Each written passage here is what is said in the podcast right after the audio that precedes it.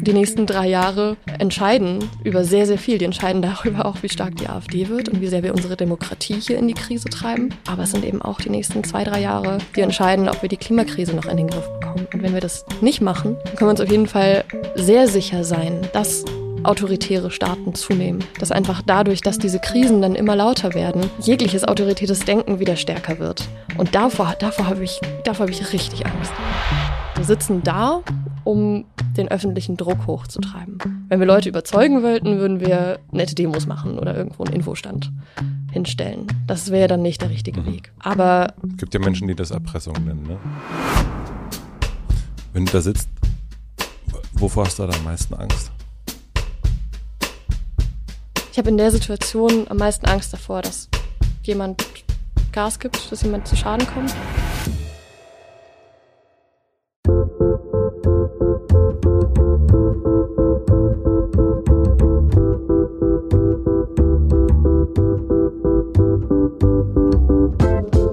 Willkommen im Hotel Matze, dem Interview-Podcast von Mit Vergnügen. Ich bin Matze Hiesch und ich treffe mich mit Menschen, die mich interessieren und versuche herauszufinden, wie die so ticken.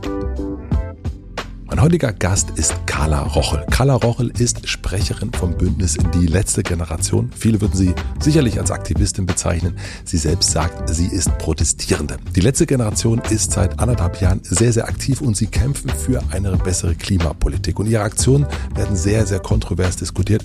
Sie beschmieren Kunstwerke mit Kartoffelbrei oder Tomatensuppe. Sie kleben sich auf der Straße fest oder letzte Woche erst haben sie ein Privatjet mit Farbe besprüht. Auf der einen Seite gibt es die Menschen, die sagen, ja, das stimmt, hier muss ich schneller was ändern, die Aktionen sind gut. Auf der anderen Seite sind die sehr, sehr empörten und dazwischen gibt es die Ambivalenten. Und zu dieser Gruppe würde ich mich zählen. Ich weiß nicht genau, was ich davon halten soll und deswegen habe ich Carla eingeladen und mit ihr genau darüber zu sprechen. Wir reden über die letzte Generation natürlich, über ihre Motivation, sich solcher großen Gefahr auszusetzen, auf die Straße zu kleben und riskieren, da überfahren zu werden. Wir reden über Demokratie, wir reden natürlich auch über das Klima, wir reden darüber, wie die letzte Generation so organisiert ist. Ich wollte von ihr wissen, ob sie nicht Angst davor hat, dass ihre Aktionen nicht genau das Gegenteil bewirken können. Und ich wollte von ihr wissen, wie die letzten anderthalb Jahre sie verändert haben. Ich wünsche euch viel Vergnügen im Hotel Matze mit Carla Rochel. Würdest du sagen, dass du jetzt Aktivistin bist? Also ist jetzt da, also deine Berufsbezeichnung? Nein. Nein. Das ist das Label, was mir, was uns allen ja so von außen aufgedrückt wird. Mhm. Aber ich würde mich nie selber als Aktivistin bezeichnen, weil ich das überhaupt nicht so, also das ist nichts, was ich sein möchte. Ähm, ich habe immer das Gefühl, dass ich das einfach gerade mache, weil ich es halt sinnvoll finde und notwendig. Ja. Und klar, ich setze mich, ich setze mich für was ein. Auch aktiv? Auch aktiv. Es kommt, glaube ich, auch drauf an. Ich war ja gestern auf der Republika und bei der Podiumsdiskussion waren auch zwei Leute, die äh, Geld nachhaltig anlegen. Die haben sich dann selber auch als Aktivisten bezeichnet. Also man kann den Begriff auch sehr weit fassen. Aber ich, also die Beschreibung, für mich, für mich passt es irgendwie nicht. Ich denke immer so, hm. Wer ist für dich ein- eine Aktivistin, ein Aktivist? Wen würdest du da, wen hast du da im Kopf? Mm, Ich glaube, Menschen wie zum Beispiel Carola Rakete Mhm. Habe ich da im Kopf. Ähm, aber ich habe mich nie, ich habe mich nie mit diesen Begriffen so gut anfreunden können von Aktivismus oder Aktivisten, weil ich häufig das Gefühl hatte, die Leute, also ganz viele machen, haben ja einfach ein komplettes Leben, haben eine ganze Identität und dann fallen ihnen Ungerechtigkeiten auf und dann schließen sie sich Protesten an, gründen irgendwelche Proteste selber, legen irgendwie los, aber das, das wird dann so zur kompletten Identität gemacht. Und das ist es ja eigentlich nicht. Also die meisten Leute haben da keine, keine Lust drauf, sondern würden ja gerne einfach ganz normal ihre Hobbys machen, wo man sie jetzt nicht als Aktivisten bezeichnen würde. Ja, es ist eine Notwendigkeit natürlich, aber das kann man ja auch bei vielen Jobs äh, sagen oder vielen Bezeichnungen, vielen Identitäten kann man sagen, das, das folgt einer gewissen, äh, folgt einer gewissen Dringlichkeit und deswegen mache ich das jetzt.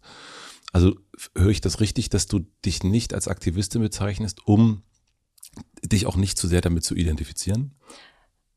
Hm, vi- vielleicht auch. Also ich, mir ist es ganz wichtig und uns allen bei der letzten Generation war das auch am Anfang an ein großes, großes Anliegen, dass wir gesagt haben, wir fangen jetzt damit an, wir drücken dem auch ein Label auf, geben dem einen Namen, letzte Generation, es gibt irgendwie Banner, es gibt Farben und so weiter. Aber wenn wir merken, das funktioniert hier nicht, dann sind wir sofort bereit, das wegzuwerfen und andere Protestformen auszuprobieren, irgendwas anderes zu machen mhm. und dass diese Identität damit nicht zu groß wird, weil das birgt die Gefahr, dass man daran hängen bleibt, einfach weil es zur eigenen Identität gehört und hm. eigentlich schon lange vorüber wäre. Na gut, aber ich bleib da mal kurz hängen, weil letzten Endes, okay, man kann jetzt über die Form, äh, will ich auch gerne noch mit dir drüber reden, über die Form, die kann sich ja verändern. Aber letzten Endes ist es ja, ist, egal welche Form es ist, es bleibt ja eine Art, es bleibt ja ein Protest eigentlich, oder? Der, also den, ja. da seid ihr euch ja wahrscheinlich äh, sicher, dass ihr weiter protestieren werdet, also bis zum gewissen Punkt wahrscheinlich. Und deswegen denke ich, dass es dann trotzdem natürlich aktivistisch ist, aber ich verstehe das auch. Also ich verstehe, dass ihr euch nicht mit dem, ähm, mit dem Wort identifizieren wollt.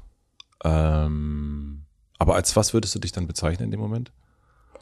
Das ist eine richtig schwierige Frage. Also häufig, wenn ich irgendwo vorgestellt werde, wird meistens gesagt Sprecherin der letzten Generation. Ja. Das ist natürlich irgendwie eine Jobbeschreibung, so ein bisschen. Mhm. Ähm, kann ich mich jetzt auch nicht irre mit identifizieren, aber ist okay. Ja. Ähm, ich glaube, sonst würde ich mich gerade einfach als, als Protestierende meistens bezeichnen, wenn ich jetzt wirklich selber einen Begriff finden müsste. Aber ich habe noch nicht so einen, wo ich wirklich denke, jawohl, das ist es. Aber das ist eigentlich ein schöner Begriff. Mhm. Also das ist doch, also da hast du zumindest auch die Möglichkeit, also das, diesen, äh, diesen Begriff kannst du dein ganzes Leben behalten. Ich hoffe. Ja. Und würdest du sagen, dass jemand wie Luisa Neubauer eine Aktivistin ist? Die ist mir zuerst eingefallen, als ich dich mhm. das gefragt habe. Wer fällt dir zuerst an? Habe ich an, an Luisa gedacht. Da habe ich aber auch gedacht, ich kenne sie ein bisschen und eigentlich, so wie ich sie kenne, ist das 24-7 tatsächlich ihr Job. Also wenn man das als Job bezeichnen will. Ja, weißt du, ob sie sich selber so bezeichnen würde? Das äh, habe ich mich auch gefragt, habe ich genau die gleiche Frage. Fragen wir jetzt gleich mal direkt sie, aber es äh, würde mich auch total interessieren, ob sie sich so bezeichnen würde. Mhm. Ich könnte mir vorstellen, dass sie sich nicht so mhm. sieht. Also, dass sie auch sagen würde, sie, sie macht ähm, Demos, sie macht Proteste, sie kümmert sich um Öffentlichkeitsarbeit, aber es ist für sie kein Aktivismus, sondern einfach eine, eine Notwendigkeit und sie möchte nicht in so eine Schiene geschoben werden. Mhm. Aber ich weiß es nicht. Vielleicht sagt ihr auch, nö, für mich ist das eine gute Beschreibung. Ich frage mich auch, ob das so etwas ist, also diese Festschreibung auf einen bestimmten Beruf oder eine bestimmte Sache. Ähm, das das kenne ich aus meiner Generation, das kenne ich aus der Generation meiner Eltern da noch ganz krass da als äh, meine Eltern sind äh, jetzt in, in Rente gegangen gerade und die haben ihr ganzes Leben einen Beruf gemacht. Und dann ist man der Tischler oder das ne, und so weiter. Mhm. Und ich glaube, in der jüngeren Generation wechselt das ja total. Also man will ja gar nicht mehr das eine oder so sein. Deswegen glaube ich, gibt es und habe ich so gerade das Gefühl, es gibt vielleicht gar nicht so, man will gar nicht mehr irgendwie eine Sache sein und auch gar nicht so festgeschrieben werden, weil es sich, also das ist nicht mehr zeitgemäß, sich eigentlich einen Beruf zu geben. Mhm. Ja, viele wollen die Freiheit haben, ja. sich immer wieder auch neu zu definieren, immer wieder neu zu entscheiden, mhm. was die eigene Identität ist. Und das ist natürlich ein großer Gewinn an Freiheit, den wir dadurch haben in den heutigen Zeiten, dass man eben auch einfach nochmal mit 40 eine andere Ausbildung machen kann. Dass das sogar, glaube ich, teilweise so ein bisschen glorifiziert wird mhm. ähm, und Leute dafür ja so bewundert werden. Ähm, für die das machen, Weg, für den Wechsel. Für den, für den Wechsel oder wenn die viel wechseln. Und natürlich auch, ähm, wenn ich jetzt so zurückgucke auf meine, meine Studienzeit. Die relativ kurz war. ja, das klingt, das, ich habe gerade gedacht bei dem Satz, das klingt so, als wäre ich so 30. Es waren zwei Jahre, ja, ich studiert okay. habe. Ähm, da war halt bei vielen ein sehr großes Bedürfnis danach, ins Ausland zu gehen, verschiedenste Praktika zu machen, sich da auszuprobieren, ehrenamtlich irgendwo in der Rechtsabteilung für Geflüchtete zu arbeiten, hier noch das, hier noch jenes, ähm, was ganz viele gute, gute Projekte sind und die Leute unglaublich viel Erfahrung sammeln. Aber ich auch gemerkt habe, dass sich viele davon selber sich selber unter Druck setzen oder sich davon unter Druck setzen lassen, dass so ein Anspruch da ist, dass man eben sehr divers ausgebildet ist, dass man unglaublich viel Erfahrung in verschiedensten Bereichen mhm. hat.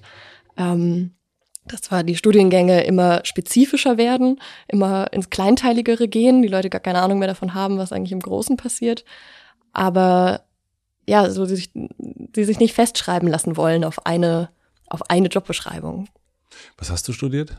Ich habe Politikwissenschaft und Psychologie studiert, mhm. also zwei Studiengänge. Toll eigentlich, ne? Also super toll. Ich habe ich hab mich auch so sehr darauf gefreut, weil ich eben diese die Politik im Großen verstehen wollte und dann dachte, hey, perfekte Ergänzung dazu, Psychologie zu studieren und verstehen zu können, wie zum Beispiel Wahlverhalten funktioniert, mhm. wie die Leute ticken, dann im Kleinen.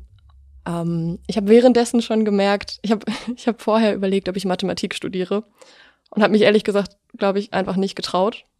Ich dachte, ich kann das nicht. Mhm. Ähm, Bei Psychologie hast du ja viel Mathe auch mit dabei, ne? Genau, und da habe ich mich ziemlich reingestürzt. Also das war der Part, den ich am allerliebsten gemacht habe. Und glaubst du, dass du das irgendwann fortsetzen wirst?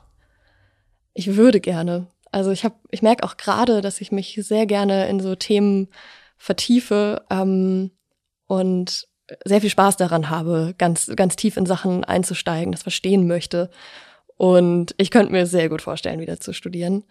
Ich weiß nicht, wie realistisch es ist, weil wenn man einmal quasi draußen in der Welt mhm. war, gemerkt hat, dass das, was man macht, einen Einfluss hat, dass man dadurch was bewegen kann, dass man dadurch was verändern kann, dann ist es sehr schwer, wieder zurückzukehren in einen so ein bisschen den beobachtenden, verstehenden Modus, in dem man zum Beispiel in Politikwissenschaften sich eben immer nur anschaut. Ja. Was machen die da eigentlich? Warum machen die das? Welche Theorien könnten das erklären? Und wenn man da die ganze Zeit im Hinterkopf hat, hey, ich könnte jetzt auch gerade da wirklich was verändern dran. Und da auch bewegen. wirklich sitzen. Also du bist die Person, ja. die da sitzt. Also das ist ja das, wenn, wenn ich dich sehe bei Lanz oder so, dann, dann bin ich ja quasi derjenige, der beobachtet. Aber eigentlich ist es natürlich, für, also gerade für dich, äh, wahnsinnig interessant. Du sitzt dann halt dazwischen und kannst irgendwie Sachen sagen, die in, resonieren oder auch nicht resonieren. Aber ähm, ja, das, das stelle ich mir auch sehr, sehr schwierig vor. Also ich würde, ich würde eine Wette abschließen und sagen, das machst du nicht zu Ende. Können wir ja mal in zehn Jahren wieder gucken. Jetzt stecken wir in zehn Jahren ein und dann gucken wir mal, müssen wir uns natürlich noch, das werden wir, wenn wir ganz am Ende machen, überlegen, was der Einsatz ist. Ähm, mhm. Der Wetteinsatz. Das muss natürlich, muss sich lohnen, ne? Sonst ist eine Wette ja nichts wert. Sonst ist es nichts wert. Also ums Recht geht's hier ja wohl nicht. Nee, niemals. Ähm, niemals. Ähm, mein Ziel ist ja immer herauszufinden, wie jemand tickt und äh, dem, dem Menschen zu verstehen. Also da äh, sind wir uns zumindest ähm, 50 Prozent eines Studiums äh, haben wir das gleiche Hobby oder die gleiche Leidenschaft. Und als Psychologiestudentin würde ich oder ehemalige ähm, wirst du mir wahrscheinlich recht geben, dass sich das meiste in der Kindheit und Jugend ähm, äh, einstellt. Was kannst du mir erzählen über deine Kindheit und Jugend, was dich geprägt hat, wo du weißt, ah, viel von dem, was ich da erlebt habe, hat damit zu tun, dass ich jetzt hier sitze. Also nicht jetzt unbedingt hier, aber mhm. ähm, so im Bildlichen. So eine kleine küchenpsychologische ja. Selbstanalyse, ja. ja. Ähm, also meine Kindheit, ich bin in der Nähe von Dresden aufgewachsen. Klein, ähm, kleinen Vorort, ne? Kann ja. man es nennen. Ja. Es, ist, es ist kein Dorf, es ist eine es Kleinstadt. Es ist eine Kleinstadt, ja, ja, ja, ja. Aber es fühlt sich an wie ein Dorf. Also alle kennen sich, man tratscht über den Gartenzaun, man erzählt sich die Geschichten weiter. Ähm, es gab einmal eine Situation, da bin ich von der Schule nach Hause gefahren und es war noch die Zeit, wo meine Eltern wollten, dass ich einen Helm aufsetze. Und ähm, gute Eltern. Gute Eltern. Ich war leider zu cool dafür und habe natürlich den Helm an den Lenker gehängt. Und als ich zu Hause ankam, hat meine Mama mich schon begrüßt mit na, ohne Helm gefahren, weil sich schon jemand angerufen hatte. Ah, oh wow. Also so hat es da so ein bisschen funktioniert. Ähm, also sehr gemeinschaftlich. Sehr, mhm. Ja, sehr gemeinschaftlich. Und ich hatte, also ich glaube, ich hatte eine unglaublich, unglaublich schöne, unglaublich behütete Kindheit. Ähm, ich habe auch die ganze Zeit eigentlich an einem Ort gelebt, bin also völlig normal, so Grundschule, war in einem evangelischen Kindergarten davor, ähm, bin dann aufs Gymnasium gewechselt, hatte auch immer, ich weiß nicht, ich würde mich selber ein bisschen als Streberin bezeichnen, ehrlich gesagt. Ähm, und ja, habe dann angefangen. Abi, Abi mit welcher Note? Muss ich das sagen? Ja. 1,1. Boom. nee, keine Streberin. Ja. 1,1 und nur weil du nicht gelernt hast. Ne? Nur weil ich nicht gelernt habe, klaro. und da, aber so in der Abi-Zeit habe ich angefangen, mich wirklich zu politisieren. Ähm, das kam dadurch, dass, wobei es war, es war, es war kurz vor der Abi-Zeit mhm. eigentlich, ähm, Pegida in Dresden groß geworden ist. Und ich überall in den Zeitungen, im Fernsehen gesehen habe, komplett Sachsen, das sind nur Nazis. Ähm, die sind ausländerfeindlich, die äh, wollen niemanden aufnehmen, da ist es, also da ist es so die Hölle. Ähm, und ich irgendwie dachte, ey, das stimmt nicht. Also ja, es ist ein irrer Anteil an AfD-WählerInnen dort. Es ist unglaublich, was dort an Ideologien noch vorherrscht. Aber das ist nicht, das ist nicht nur Sachsen. Und ich hatte total das Bedürfnis, zu zeigen, hey, hier gibt es so viele andere Leute, hier gibt es Menschen, die sich dafür einsetzen, dass die Geflüchteten gut ankommen, die dort ähm, ehrenamtlich abends, jeden Abend zwei Stunden Deutschunterricht geben, die irgendwie Sachen sammeln, die versuchen, ähm, das besser zu machen. Und das wollte ich zeigen. Und deswegen bin ich jeden Montagabend mit ein paar Freunden zusammen dann mit dem Fahrrad nach Dresden geradelt und haben uns da auf die Gegendemo gestellt. Mhm. Und ich glaube, das war auch das erste Mal, dass ich gemerkt habe, hey, das macht einen Unterschied weil die Zeitungsberichte haben sich gewandelt. Es wurde dann wieder mehr gezeigt, hier, okay, das ist differenziert zu betrachten, da gibt's dies und jenes. Ich habe auch gestern Abend tatsächlich mit einem Journalisten darüber geredet, der damals darüber berichtet hat, der eben selber reflektiert hat, ja, ich habe voll, am Anfang habe ich nur Berichte geschrieben über die, die da auf der Demo waren. Mhm. Und dann hat man das ein bisschen, ja, ein bisschen differenzierter gezeigt. Und ich glaube, so das Gerechtigkeitsverständnis oder so ein ja, sehr großen Drang nach Gerechtigkeit habe ich vor allen Dingen von meinem Vater. Ähm, mit dem habe ich auch immer sehr, sehr viel diskutiert, auch heute noch. Mhm. Und es ist mir auch sehr wichtig, was, was er darüber denkt, was ich mache. Und ähm, ich merke, dass ich das nicht so leicht wegstecken kann, wenn er zum Beispiel an irgendwelchen Protesten Kritik hat oder an ja, irgendwelchen Interviews von mir oder so, dass mir das sehr nahe geht, dass ich das auch gerne dann immer ausdiskutieren möchte und dass ich daher aber so ein, ein grundsätzliches Interesse für Politik habe, auch ein Verständnis, dass mich das betrifft, was die da machen. Ähm, mhm. Und dass du auch, ja. Äh, äh, dass auch das, was du machst, sie betrifft. Mhm. Mhm. Und dass sich daran was ändern lässt. Wie hat sich das gezeigt, dieses Gerechtigkeitsempfinden deines Vaters? Bei meinem Vater oder bei mir? Ne, bei deinem Vater. Also du hast es ja, also du hast ja gesagt, du hast das von ihm. Mhm. Äh, das heißt, er hat es dir in irgendeiner Form vorgelebt. Wie? Ich glaube vor allen Dingen bei Entscheidungen so in unserer Kindheit. Also ich habe mit meinem, ich habe einen kleinen Bruder. Mhm. Ähm, natürlich streitet man sich ja. die ganze Zeit. Und wie viel jünger? Anderthalb Jahre jünger. Oha. Also sehr nah dran. Mhm. Herrlich. Mhm. Und dann haben noch in dem Haus ähm, auch zwei Jungs gewohnt. Das äh, hat sich so ein bisschen angefühlt wie Halbbrüder. Mhm. Ähm, wir waren me meiste Zeit zu viert unterwegs, wo es aber dann natürlich noch viel mehr Streit gab und Diskussionen. Und wie die gelöst wurden, ähm, also dass da immer irgendwie der, der Drang danach war, das jetzt gerecht zu lösen, ähm, das habe ich schon früh mitbekommen. Mhm. Ich habe dann aber auch mit meinem Vater natürlich viel über so Fragen ähm, diskutiert, wie was ist eigentlich, was ist eigentlich dann gerecht? Ist gerecht, wenn alle gleich kriegen oder ist gerecht, wenn jeder das kriegt, was er braucht? Ähm, es gibt ja so ein Bild für Gerechtigkeit, wo ähm, hinter so einer Mauer, wo alle drüber gucken wollen, vier Leute stehen, die unterschiedlich groß sind und entweder kriegen alle einen gleich großen Hocker, mhm. dann kann der Größte natürlich drüber schauen, der Kleinste nicht. Oder sie kriegen halt unterschiedlich große Hocker, so dass alle dann am Ende die gleiche Höhe haben und darüber schauen können. Das ist sehr plakativ mhm. dafür, aber ja, also einfach vor allen Dingen die, die Diskussion ähm, über solche Begriffe haben mich, glaube ich, geprägt. Und was denkst du mit dieser Mauer? Was ist dann, was wäre gerecht? Ich tendiere zum Zweiten. Tendiere dazu, dass man den Menschen das geben sollte, was sie brauchen.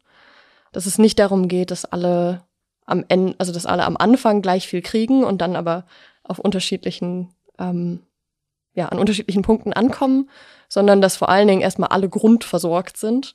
Also gerade wenn man das jetzt irgendwie auch auf Geld bezieht, auf soziale Ungerechtigkeit, dann ist es natürlich Quatsch, wenn wir jetzt viel Geld haben, wenn wir den Millionären genauso viel Geld geben wie denen, die ganz wenig haben. Weil die Millionäre brauchen einfach nicht so viel. Mhm. Die haben schon viel zu viel.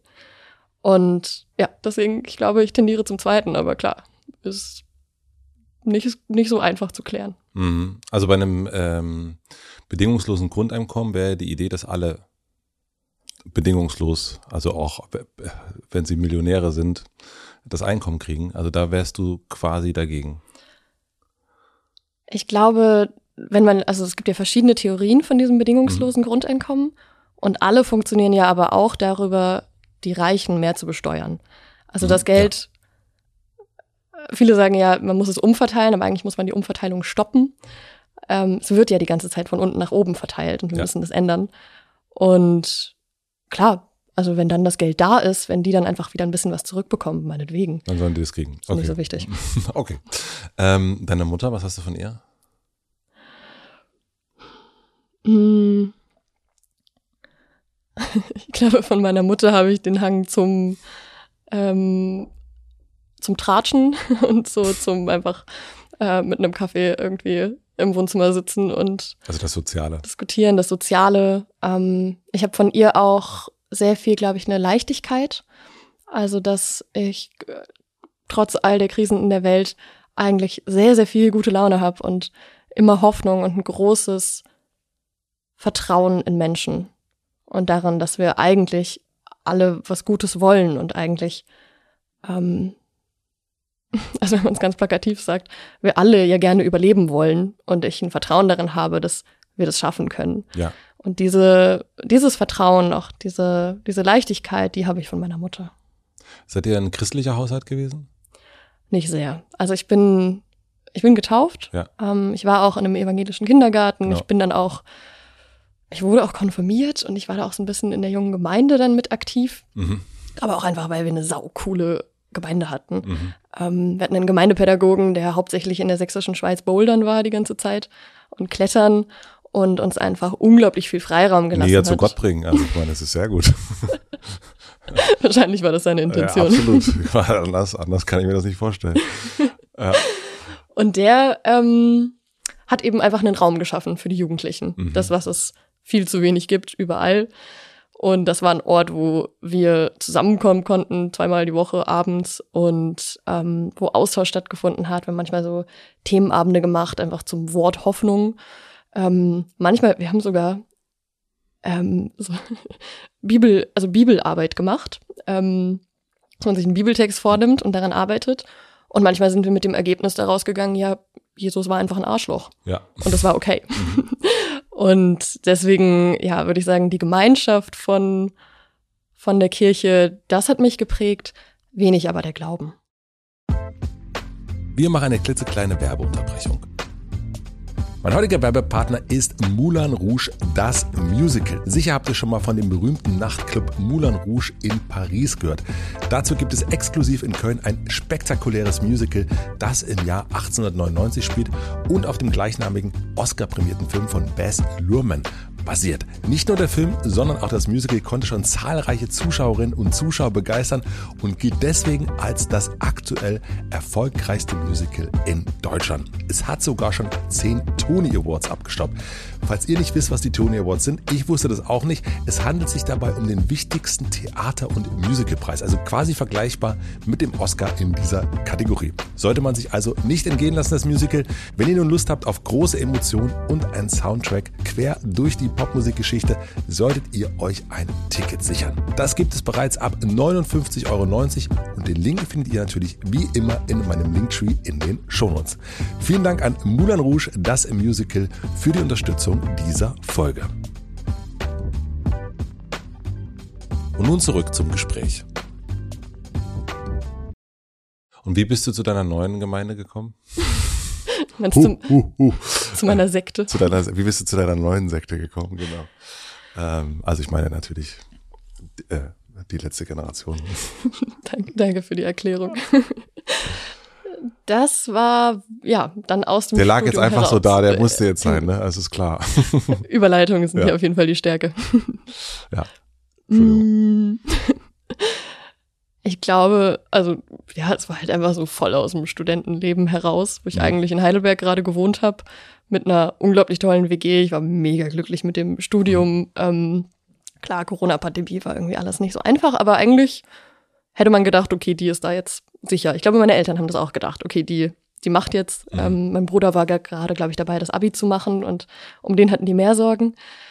Und dann habe ich mitbekommen, so vor der Bundestagswahl ähm, habe ich mich das erste Mal wieder wirklich mit der Klimakrise beschäftigt. Ich erzähle auch immer mal wieder, dass ich natürlich bei Fridays for Future dabei war in meiner Schulzeit, aber Die waren in Dresden, glaube ich, auch, das war nicht so ein Riesending, da habe ich das Gefühl, also in meiner Erinnerung, ich meine Schwester lebt in Dresden, äh, deswegen, ich habe das da, ähm, das war nie ein großes, großes Thema da. Nee, das war, das war nie, das war nie so richtig groß, ist auch relativ schnell wieder abgeflacht. Mhm. Und ich, also ich muss auch wirklich sagen, ich, hab, ich bin da hingefahren, weil ich es halt irgendwie wichtig fand, auf so einer abstrakten Ebene. Aber ich habe mich auch da nie so richtig damit auseinandergesetzt. Also ich habe dann mal ein YouTube-Video darüber geguckt, über den mhm. Klimawandel, über die Erderwärmung. Ähm, und das hat dich nicht berührt. Das hat mich nicht berührt. Ich habe nicht begriffen, was das heißt. Überhaupt nicht. Aber war natürlich auf diesen Demos, habe gedacht, gut, jetzt äh, habe ich ein gutes Gewissen, jetzt habe ich was gemacht. Mhm. Ähm, habe in dem Rahmen auch angefangen, ähm, mich erst vegetarisch und irgendwann dann vegan zu ernähren. Das war, glaube ich, auch so ein bisschen so ein Gerechtigkeitsding, dass ich es irgendwie einfach völlig und auch so ein bisschen Effektivitätsding. Ich fand es so unnötig, Tiere zu essen, mhm. wenn man das nicht machen muss. Ähm, und ja, das könnte man so als die Anfänge von Politisierung irgendwie erleben, aber ich habe mich nicht politisch gefühlt. Ich habe damals nicht das Gefühl gehabt, da wirklich dahinter zu stehen oder was zu bewegen. Ich war halt mal da. Ja. Und dann habe ich die Klimakrise komplett verdrängt. Also dann habe ich, ähm, ich habe mit Freundinnen da immer mal wieder drüber geredet, aber mehr auf so einer, ja, auf so einer, oh je, ja, wird irgendwie wärmer hier und ähm, mal gucken, was mit der Antarktis passiert und der Meeresspiegelebene.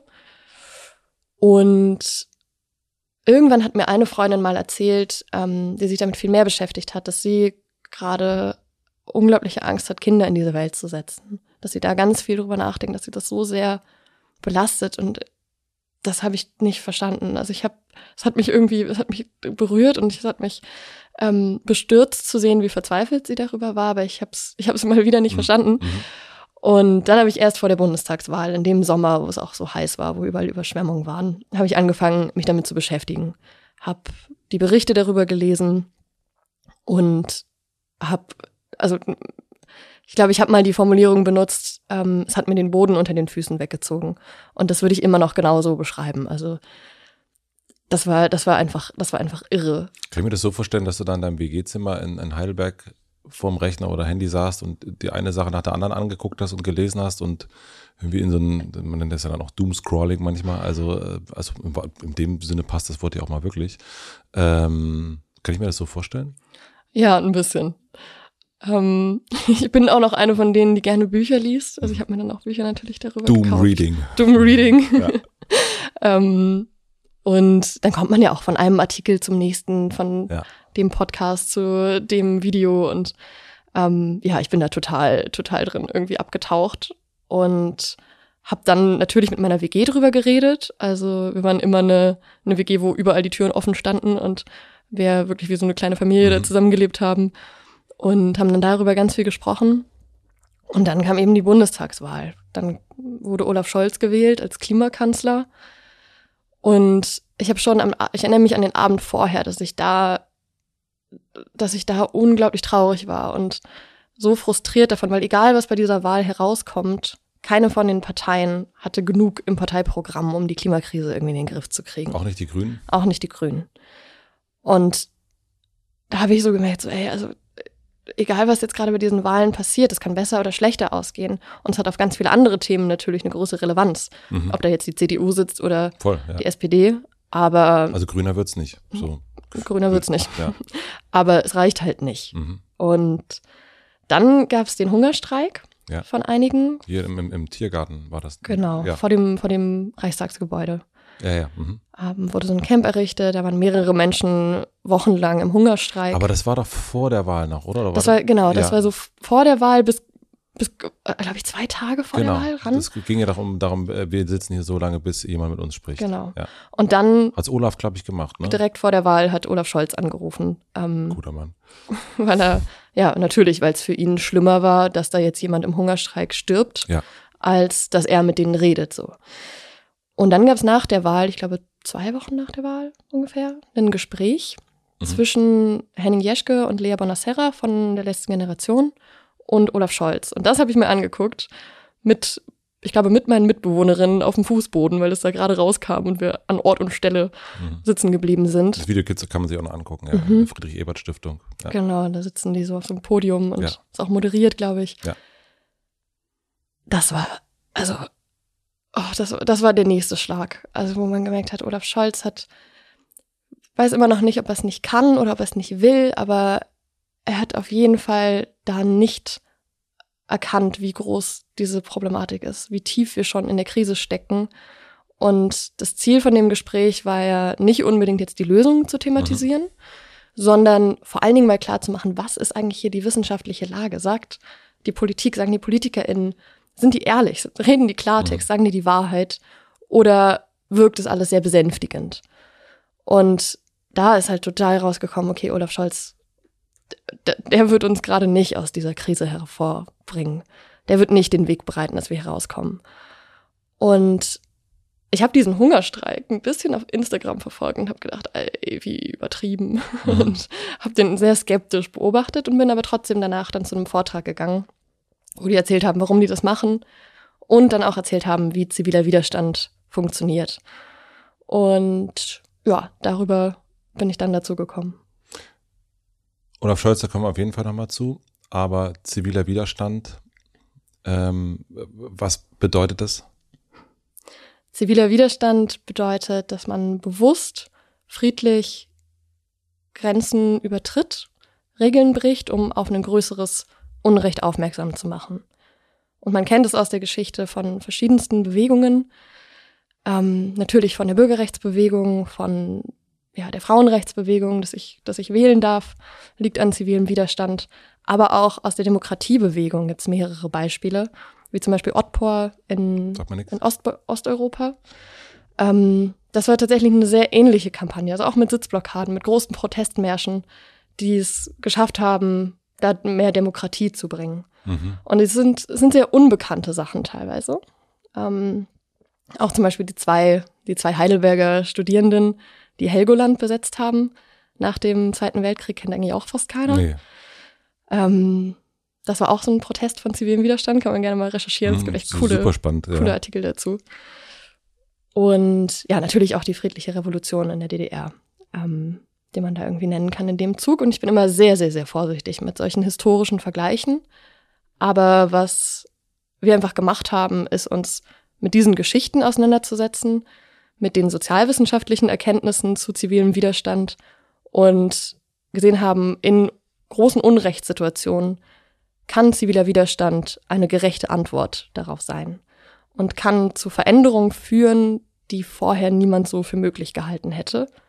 Mhm. Und daraus entstand dann die Entscheidung, hey, das ist gerade unsere größte Chance. Warst du demnach wirklich bei so einer Art Gründungsmoment mit dabei? Also warst du, also du hast ja schon erzählt, ne, das heißt so, wie es heißt, das hat die und die Farben. Also warst du ähm, zugegen, als ihr euch das so überlegt habt? Ich war, ich war nicht ganz am Anfang dabei.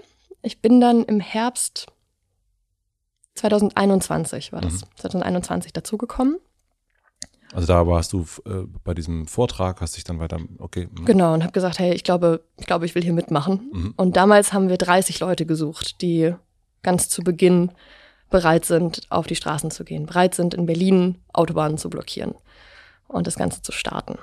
Und ich habe damals die Vernetzung mitgemacht. Ich mhm. habe ich hab tagelang damit zugebracht, dass ich ähm, das Internet durchsucht habe nach allen Anwältskanzleien, die es irgendwie gibt, und den allen geschrieben habe, was, was wir vorhaben, ob sie das unterstützen wollen, ähm, ob wir da mal drüber reden können, weil uns natürlich auch überhaupt nicht klar war, was ist es denn rechtlich? Mhm. So, was bedeutet das jetzt, Straßen zu blockieren oder ans Kanzleramt irgendwas dran zu schreiben oder so? Was sind das für Vorwürfe? Was kommen da für Strafen auf uns zu? Mhm. Wie müssen wir die Leute vorbereiten? Und brauchten dann natürlich überall Unterstützung. Und das war so der Teil, den ich am Anfang gemacht habe. Also du hast ja. den, äh, den, den Rechtsbeistand äh, gesucht. Ja.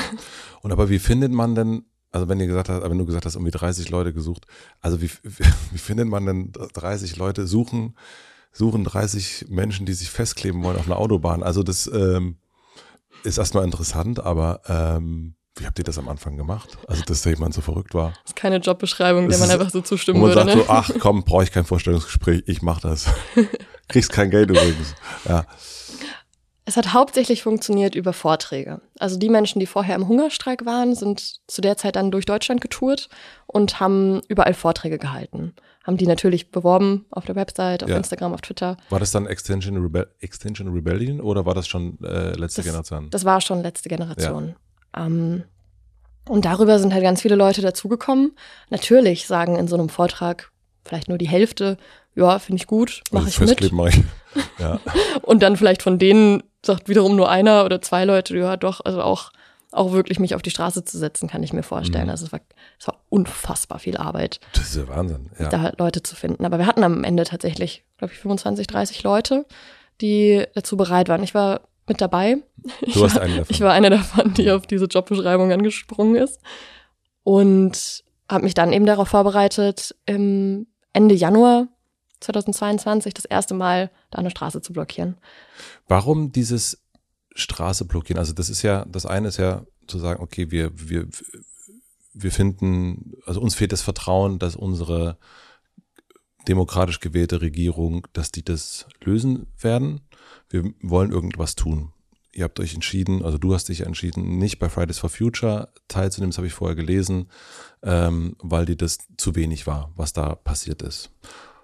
Und dann aber letzte Generation.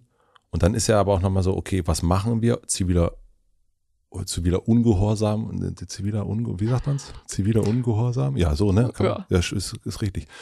Und dann aber, okay, wir setzen uns, also wir kleben uns auf Straßen fest. Also hattet ihr verschiedene, also ich frage jetzt echt so blöd, ne? Aber gab es da so, ja, wir könnten ja das machen oder das machen? Also, äh, also wie findet man denn seine Form, was man da jetzt genau macht? Es gibt tatsächlich von einem Sozialwissenschaftler, ich habe leider den Namen vergessen, mhm. gibt eine Liste an 198 Methoden zivilen Widerstands. Mhm. Ähm, oh, das müssen wir mal, mal rausfinden, ja. Kann man sich auch nochmal anschauen, das ist super interessant. Ähm, und wir brauchen eben eine Protestform. Ziviler Widerstand braucht immer eine Protestform, die stört. Ja. Das ist der Teil, der disruptiv ist an diesem, an diesem Protest. Und was weitere Kriterien sind, ist, dass es eben öffentlich ist. Also mhm. es muss in der Öffentlichkeit stattfinden, am besten eben mitten in der Stadt. Wir haben vorher ja auch gesehen, dass andere Klimabewegungen häufig weit draußen protestiert haben, also in den Kohlegruben, bei den Konzernen. Und das findet nicht die Aufmerksamkeit. Das ist nicht nah genug dran an den Menschen. Das ist was, was man abtun kann. So, ja, das machen die ja. da unter sich irgendwie aus. Nee, wir brauchen was mitten in der Stadt. Dann brauchen wir was, was man mit unbegrenzt vielen Leuten machen kann. Ähm, wo man ganz viele Menschen dazu holen kann. Und es braucht eben auch eine Protestform, die nicht verhindert werden kann. Es gibt unendlich viele Autobahnen in Deutschland. Glücklicher, glücklicherweise oder unglücklicherweise. Und das sind so ein bisschen die Kriterien, nach denen wir gesucht haben. Und Straßenblockaden, Sitzblockaden sind natürlich auch keine Erfindung von uns. Ja, nee, das ist sondern, klar. Ja, ganz viele nur, Bewegungen haben Nur die schon, Form, dass, dass genau. man sagt, so, oh nee, okay, das, ist, das machen wir jetzt. Hört sich richtig an. Ja. ja. Und viele, also fast alle, mit denen ich spreche, die sich auf Straßen kleben, die sich da hinsetzen, sagen eben, sie wollen das nicht machen. Wenn wir irgendeine andere Protestform finden, gerne. Ja. Aber es hat sich eben immer wieder gezeigt, die ganzen Proteste, die wir eben im Regierungsviertel machen, die wir, die witzige Proteste sind, die irgendwie starke Bilder kreieren. Was ist ein witziger Protest gewesen? Wir haben zum Beispiel mal als, verkleidet als Olaf Scholz vor dem Kanzleramt nach Öl gebuddelt, mhm. als gerade so viele ähm, ja, neue Verträge für Öl und Gas ähm, geschlossen wurden, ähm, haben sich, glaube ich, fünf, sechs Leute mhm ähm, mit ja, Anzug und Olaf Scholz Maske haben vor dem Kanzleramt das Öl rausgebuddelt. Und ich habe letztens mit einer Journalistin gesprochen, die auch meinte, ey, das war der beste Protest, den ihr je mhm. gemacht habt. Mhm. Und genauso Volker Wissing zum Beispiel ähm, 500 Verkehrsschilder zu liefern. Der hat ja mhm. immer gesagt, er kann leider kein Tempolimit machen, ihm fehlen leider die Schilder. Mhm. Und dann haben wir ihm mal eine große LKW-Ladung Schilder vors ähm, Verkehrsministerium gelegt, aber irgendwie ist es immer noch nicht passiert. Das ist aber wirklich witzig. Ja, und solche Sachen bekommen aber nur Aufmerksamkeit, wenn vorher Straßen blockiert werden. Wenn wir nur das machen würden, würde es niemanden interessieren, würde das so als kleine Meldung, vielleicht schreibt die Taz drüber, ähm, verfallen. Und das können wir uns halt einfach nicht erlauben. Dafür haben wir nicht mehr die Zeit. das ist auch was, was wir ja immer wieder, immer wieder sagen, diese Dringlichkeit der Klimakrise ist uns einfach noch nicht bewusst als mhm. Gesellschaft. Mhm. Und ich würde, glaube ich, gerne noch mal kurz zu Fridays for Future gerne, ja. was sagen. Ähm, Fridays for Future hat ja unglaublich viel bewegt. Die haben die ganze Klimathematik groß gemacht. Die haben dafür gesorgt, dass sich PolitikerInnen dazu äußern mussten. Auch wenn sie sich dann manchmal geäußert haben, dass das bitte den Profis überlassen werden sollte. Aber sie haben eben leider nicht die Veränderung bewirkt, die es braucht. Ich habe immer mal wieder darüber nachgedacht, was passiert wäre, wenn Fridays for Future die Strategie gehabt hätte, ihren Protest zu steigern. Also wenn die gesagt hatten, wir schwänzen jetzt nicht nur freitags die Schule, mhm. es passiert hier jetzt seit Monaten nichts, wir schwänzen jetzt auch noch Donnerstag. Und wenn dann wieder zwei Monate nichts passiert, dann schwänzen wir komplett die ganze Woche und streiken und machen große Demos. Ob das zu mehr, zu mehr Veränderungen geführt hätte. Weil so ist es eben passiert, dass es immer weniger Menschen wurden auf den Demonstrationen. Sie wurden dann häufig auf Freitagnachmittag irgendwann verlegt, sodass man vorher noch zur Schule konnte. Dieses, dieses Disruptive ist verloren gegangen. Ja. Und ja, deswegen ist, war da eben meine, meine Hoffnung, ähm, dass wir damit die Veränderung schaffen, die wir gerade brauchen, ja, zu niedrig. Da gebe ich dir nicht ganz recht, weil ich schon glaube, also dass sich jemand wie Olaf Scholz als der Klimakanzler bezeichnet, zumindest erstmal, ähm, und sowas wie ein Klimaschutzgesetz, und dass das überall, dass du kaum dir noch irgendwas kaufen kannst, wo nicht die Behauptung dahinter ist, dass das jetzt nicht nachhaltig wäre oder dass die irgendwie einen Baum pflanzen oder so weiter. Ähm, also ich, dieses Bewusstsein, dass das, also gefühlt weiß jeder in Deutschland und jeder äh, und darüber hinaus, ähm, dass das, dass wir hier was machen müssen. Und ich würde sagen, also das ins Bewusstsein reinzukriegen, ist meiner Meinung nach vor allen Dingen Fridays for Future. Ich würde sogar sagen, Absolut. allein Fridays for Future zu ja. verdanken. Und das finde ich würde schon. Würde ich dir völlig zustimmen. Okay. Also, weil das ist ja schon wirklich krass. Also, das sind, also, dass wir, also, ich wüsste keine Bewegung jemals, die es geschafft hat, aus so einem, äh, wir schwänzen mal die Schule, Protest, dass das irgendwie ein globales Ding geworden ist. Also das finde ich, deswegen finde ich so dieses, also da ja, also da würde ich sagen, boah, das musst du, also, also das, make this. Also mhm. das finde ich schon krass. Das, Aber, ist, das ist krass und das ist, ich würde dir vollkommen zustimmen, ja. da ist es allein der Verdienst von Fridays for Future. Ja. Oder zum, zu 95 Prozent, ja. keine Ahnung. Aber wie du ja auch schon gesagt hast, so, es steht halt überall drauf, dass es grün ist. Olaf Scholz als Klimakanzler, wir wissen alle, dass das ein Label ist, dass das nicht stimmt. Ähm, dass halt überall Greenwashing betrieben wird ohne Ende, aber die Emissionen steigen. Immer weiter. Das Klimaschutzgesetz wird ausgehöhlt. Die Bundesregierung hält sich nicht an diese Gesetze. Die müssen die machen, weil sonst die öffentliche Meinung mhm. gegen sie wäre, weil sie sonst echt Probleme bekommen würden. Aber sie machen es halt so, dass es möglichst wenig verändert. Und das ist das Problem daran. Wobei das, ich, ja, ich würde auch, also ich gebe dir da auch, da würde ich auch sagen, da, da treffen wir uns wieder so ein bisschen. Ähm, ich glaube aber, ähm, einfach nur, wenn ich mit meinen Eltern darüber rede, ne, die in, in, in Brandenburg liegen, habe ich dir erst vorher erzählt.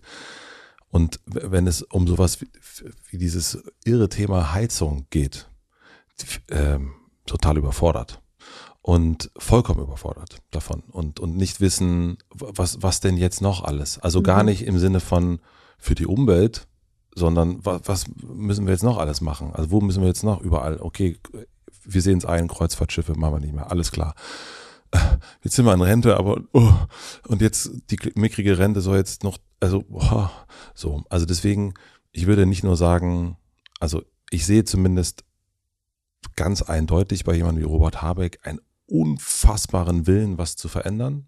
Auf also ich sehe es ihm im Gesicht an, wie fertig er ist irgendwie. Ähm, und ich glaube auch, dass, ich würde auch sogar sagen, Olaf Scholz weiß das auch. Ich glaube nur, dass du das Problem hast, also das weiß ich so ein bisschen, weil ich früher Chef war ähm, von einer Firma und ich weiß, dass es immer so eine, den Wunsch gibt und die Bereitschaft und so weiter. Man will ganz viel und dann gibt es aber, und dann merkt man plötzlich, ah, ach so, und das haben wir, das müssen wir auch noch mitnehmen und das müssen wir auch bedenken und das müssen wir bedenken. Ich glaube, das ist, und das ist auch total richtig, das total zu kritisieren. Ich glaube nur, der, ich würde echt sagen, dass der Wille da ist.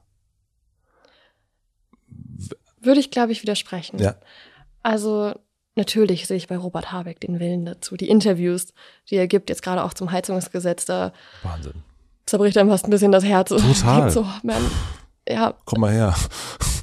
äh, ja, also weil es so krass ist. Also das ist ja, ist- ja. es ist völlig absurd, was da auch gerade abgeht. Aber wenn wirklich der Wille da wäre, dann würde sich da auch mehr bewegen. Und das ist, glaube ich, das ist, glaube ich, das Problem, dass eben dieser Krisenmodus noch nicht da ist. Wenn wir das vergleichen mit der Corona-Pandemie, mit dem Krieg in der Ukraine, was da für ein für einen Notfallmodus eingeschaltet wurde, überall Brennpunkte, Politik, die sofort 100 Milliarden ähm, hinlegen kann. Sofort wird irgendwie alles runtergefahren. Es gibt natürlich krasse Veränderungen Ja. und Einschnitte und das ist auch alles nicht richtig gelaufen. Da gibt es auch Dinge Mhm. dran zu kritisieren, natürlich. Aber es ist dieser Notfallmodus, dieser Krisenmodus, den wir jetzt brauchen. Gerade schauen wir immer so ein bisschen so, hm, was ist denn, was wäre denn jetzt gerade möglich Mhm. für die SPD zum Beispiel zu machen, ohne Wählerstimmen zu verlieren, noch mehr natürlich bei der FDP, diese Klientelpolitik. Was können wir denn da uns jetzt gerade leis- leisten, Mhm. irgendwie zu machen? Aber was, wir müssen, das müssen wir so, sofort einen Riegel vorschieben. Wir müssen uns angucken, was ist denn nötig? Bis wann müssen wir aus den fossilen Brennstoffen raus? Bis wann müssen wir was erreicht haben? Und dann müssen wir schauen, wie schaffen wir das? Was sind die Lösungen dafür? Und die müssen halt, die müssen sozial gerecht sein. Da stimme ich dir auch zu, dass viele Leute gerade auch jetzt mit dem Heizungsgesetz halt völlig überfordert sind. Gar nicht, ich würde gar nicht, nee, würde ich zurücknehmen, nicht völlig überfordert, sondern die Kommunikation dazu ist auch einfach unklar. Die Debatte darüber ist total verfälscht. Ähm, ich also wüsste nicht, wie ich jetzt als Person, die irgendwie eine Heizung umbauen soll, was ich da jetzt machen muss oder Kein Plan. wie ich das bezahlen soll. Kein Plan, kein Ja. Plan, wirklich. Und die Leute müssen mitgenommen werden. Denen muss das vernünftig erklärt werden. Ähm, da muss es sozial gerechte Regelungen geben. Mhm. Aber als Voraussetzung dafür, äh, das ist ja, dass wir erstmal begreifen, wo wir hier gerade drin stecken. Dass das nicht irgendwie einfach jetzt so ein, ja, ein bisschen Veränderung, das ist ja auch was, ähm, wo ich mich immer wieder drüber ärgere, dass so getan wird, ähm, von, von PolitikerInnen, als wäre Klimaschutz was so, das passiert, aber bloß nicht so, dass es jemand mitbekommt. Mhm. Es darf nichts verändern. Die Leute dürfen eigentlich nichts davon mitkriegen. Natürlich ist das eine Reaktion darauf, dass die Bild zum Beispiel Klimaschutz immer so darstellt, als würden jetzt alle alles verlieren und wir ziehen zurück in die Höhlen. Aber es ist eben auch nicht richtig und man weckt damit falsche Erwartungen. Man ist unehrlich und bereitet die Bevölkerung nicht wirklich darauf vor, was gerade passiert. Ähm, ja. Ich, ich, also bei mir ist es so, dass ich ähm, in den letzten, also gerade in den letzten Tagen auch viel darüber nachgedacht habe, natürlich auch, weil, weil ich wusste, dass du kommst und aber auch, äh, weil ich äh, gesehen habe, dass die AfD ähm, jetzt bei 18 Prozent liegt. Und das ist etwas, was mich extremst beunruhigt. Also auch diese, dass man sich, dass ich, und ich bin weit davon entfernt zu sagen, das sind alles Nazis oder irgendwie sowas. Ne? Also das ist, äh, ich glaube aber eben, dass das auch eine wiederum eine Form von Protest ist gegen die aktuelle Regierung, die ich schon als ähm, mit, also die grünste, die man sich aktuell vorstellen kann, irgendwie äh, äh, empfinde, du ja auch. Und davor habe ich zum Beispiel total Angst. Ich denke so, okay, ähm, da kommen viele Leute nicht mehr mit, mit dieser Komplexität. Hier gibt es eine ganz einfache Antwort, gibt's alles Mhm. nicht. Ähm, und dann machen wir lieber das, damit ich mich sicher fühlen kann. Und davor, also diesen Balanceakt auf der einen Seite zu sagen, klar, wir müssen hier was machen, ähm, weil sonst könnte Folgendes passieren, aber wir müssen auch vorsichtig sein, weil sonst könnte auch wiederum Folgendes passieren. Mhm. Also ich glaube, also ich empfinde die aktuelle Regierung, das ist das die, ist die, der größte Spagat, den die hinkriegen müssen. Auf der einen Seite die Menschen nicht zu verlieren, im, im demokratischen Sinne, und gleichzeitig aber natürlich auch schnell genug sein, damit wir den Planeten nicht verlieren. Und das, ich finde das wahnsinnig äh, kompliziert, also ich finde das krass, also was die da gerade leisten müssen. Und deswegen bin ich so ein bisschen vorsichtig, ähm, mit dem zu sagen, ja, die machen nicht genug. Ich glaube, die, das ist ja die ganze Zeit so ein, oh fuck, wir müssen aufpassen. Äh, hier, da, da und dort und so. Und äh, mit dem Ergebnis der Wahl jetzt oder der, der Umfrage war ich so, ach du Scheiße. Mhm. Also es hat mich total beunruhigt. Wie geht's dir damit? Mich auch. Also ich komme ja auch aus Sachsen. Da sind die Werte noch viel höher. Ich glaube bei 30 Prozent. Also ja. in, in, neueren Bundesländern, sogenannten, ist es bei 30 Prozent, ja. Mhm. Und in einzelnen, einzelnen Dörfern eben auch über die Hälfte. Das ist, ja. das ist irre. Und das macht mir wirklich Angst. Und ich weiß auch nicht, wie wir da gut rauskommen. Ähm, da habe ich auch keine, keine Patentlösung für. Aber ich würde dir schon in dem widersprechen, dass ich sagen würde, ja, die Regierung macht nicht genug. Das ist messbar. Das mhm. ist völlig offensichtlich. Das ist auch wissenschaftlich und politisch anerkannt. Also das Bundesverfassungsgericht sagt das, die ja. UN sagt das, der eigene Expertenrat der Regierung hat denen das wieder auf den Tisch geknallt, hat gesagt, sag mal, geht's noch? Das ist, das ist messbar, das ist klar. Und warum das passiert, kann ich natürlich vollkommen nachvollziehen. Es ist ein richtig schwerer Job, gerade Politiker oder Politikerin zu sein. Man ist dann viel auch einfach in diesen ganzen Parteikämpfen gebunden. Mhm. Aber es ändert halt leider nichts daran, dass wir es jetzt hinkriegen müssen. Weil sonst müssen wir uns überhaupt gar keine Gedanken mehr irgendwie darüber machen, wie viel Wähler hier und so weiter und so da, weil einfach unsere Demokratie in der Klimakrise kaputt gehen wird. Das wird die nicht aushalten. Das wird auch unser Wirtschaftssystem nicht aushalten. Und die Leute werden viel einschneidendere Veränderungen erleben in Form von Katastrophen, von Überschwemmungen, von Dürren. Es ist ja jetzt schon so, dass die Landwirte wahnsinnige Angst vor dem Sommer haben, vor dem Sommer der Extreme. Und dann ist das, was wir jetzt gerade alles irgendwie diskutieren, dann gar nichts mehr wert. Und deswegen ist es so ein, glaube ich, ja, wir müssen uns natürlich damit beschäftigen, wie das in der Politik hin und her funktioniert. Aber unser Job als Protestbewegung ist es eben natürlich, das anzuprangern, das zu kritisieren und von dem zu kommen, was nötig ist jetzt. Und ja, ich glaube, dass ich mir eben manchmal einfach als ersten Schritt diese Ehrlichkeit wünschen würde von PolitikerInnen das zuzugeben, dass gerade da zu wenig passiert, auch wirklich mal zuzugeben, dass das 1,5 Grad Ziel Quatsch ist, dass mhm. wir 2030 die 1,5 Grad reißen werden und die Bundesregierung will immer noch 2045 klimaneutral werden, um die 1,5 Grad nicht zu überschreiten. So, das, ist, das ist einfachste Mathematik, dass das irgendwie nicht aufgeht. Und das, was du angesprochen hast mit den ja, Leuten irgendwie in Brandenburg, und den und darüber Menschen, hinaus, also das sind ja nicht nur Brandenburger. Ja, ja, ja. na klar. Das ist auch ein schönes Klischee, was immer wieder rangezogen genau, wird. Ja. Deswegen, also, äh, aber das, ja, man nimmt mhm. das oft, also es ist, das stimmt, also stimmt, faktisch stimmt es einfach auch nicht, dass es nur Brandenburg oder Sachsen ist. Ja. Voll. Ähm, da versuchen wir ja eben auch so ein bisschen mit unserer Forderung nach einem Gesellschaftsrat mhm. da das mit aufzunehmen. Weil ja die Gründe dafür, auch dass so viele Menschen die AfD wählen, dass so viele Leute sagen, ähm, Sie ja, haben kein Vertrauen in diese Politik. Sie fühlen sich davon überhaupt nicht gehört. Darin liegt, dass ja einfach eine riesengroße Politikverdrossenheit vorherrscht. Warum da die Gründe sind, so weiter, das ähm, wird ja auch immer wieder erforscht. Immer wieder gibt es da irgendwie unterschiedliche Meinungen mhm. zu. Aber was uns da rausholen kann, ist eben Bürgerbeteiligung. Mehr Bürgerbeteiligung. Die Leute wirklich mal fragen, was sie denn eigentlich wollen. Und ich erlebe das immer wieder, gerade bei Leuten, wo man es nicht erwarten würde. Gerade bei ja, Landwirten aus Bayern, die die CSU wählen, ähm, dass im Gespräch mit denen eigentlich klar wird, wir wollen doch irgendwie eigentlich das Gleiche. Mhm. Denen ist auch klar, wir müssen jetzt Veränderungen haben. Es muss stärkere Regulierungen geben dafür, was auch in der Landwirtschaft passiert.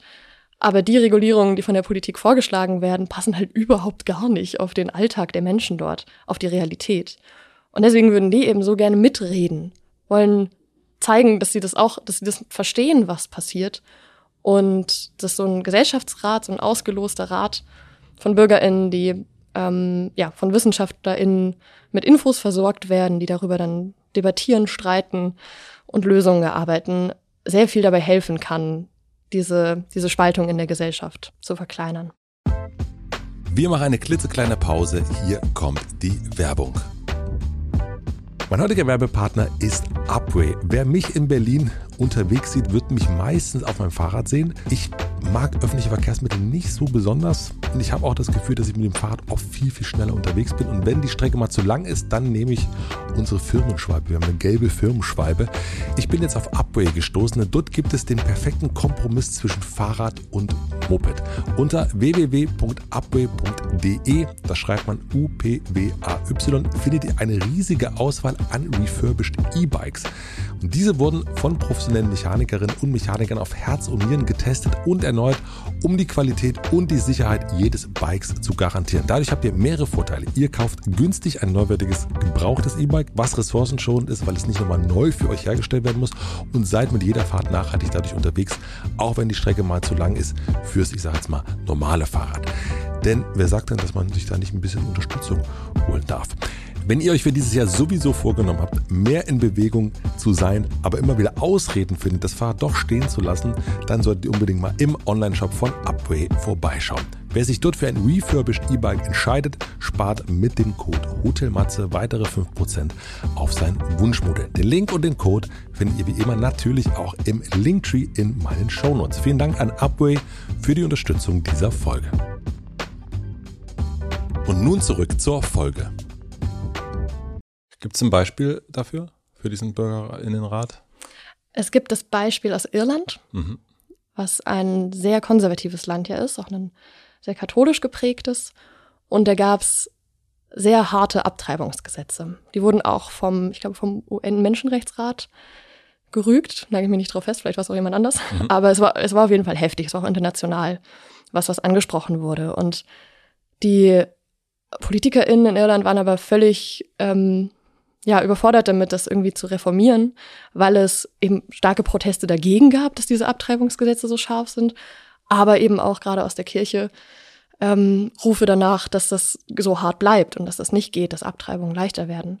Und dann haben die so einen Gesellschaftsrat einberufen, so einen Bürgerinnenrat ausgelost, sodass da quasi so ein bisschen, ja, ein Mini-Irland zusammenkam, dass die Leute ähm, nach, nach Einkommen, nach äh, Stadt und Land, nach Geschlecht, nach Berufen ähm, ungefähr repräsentativ für das Land da drin saßen.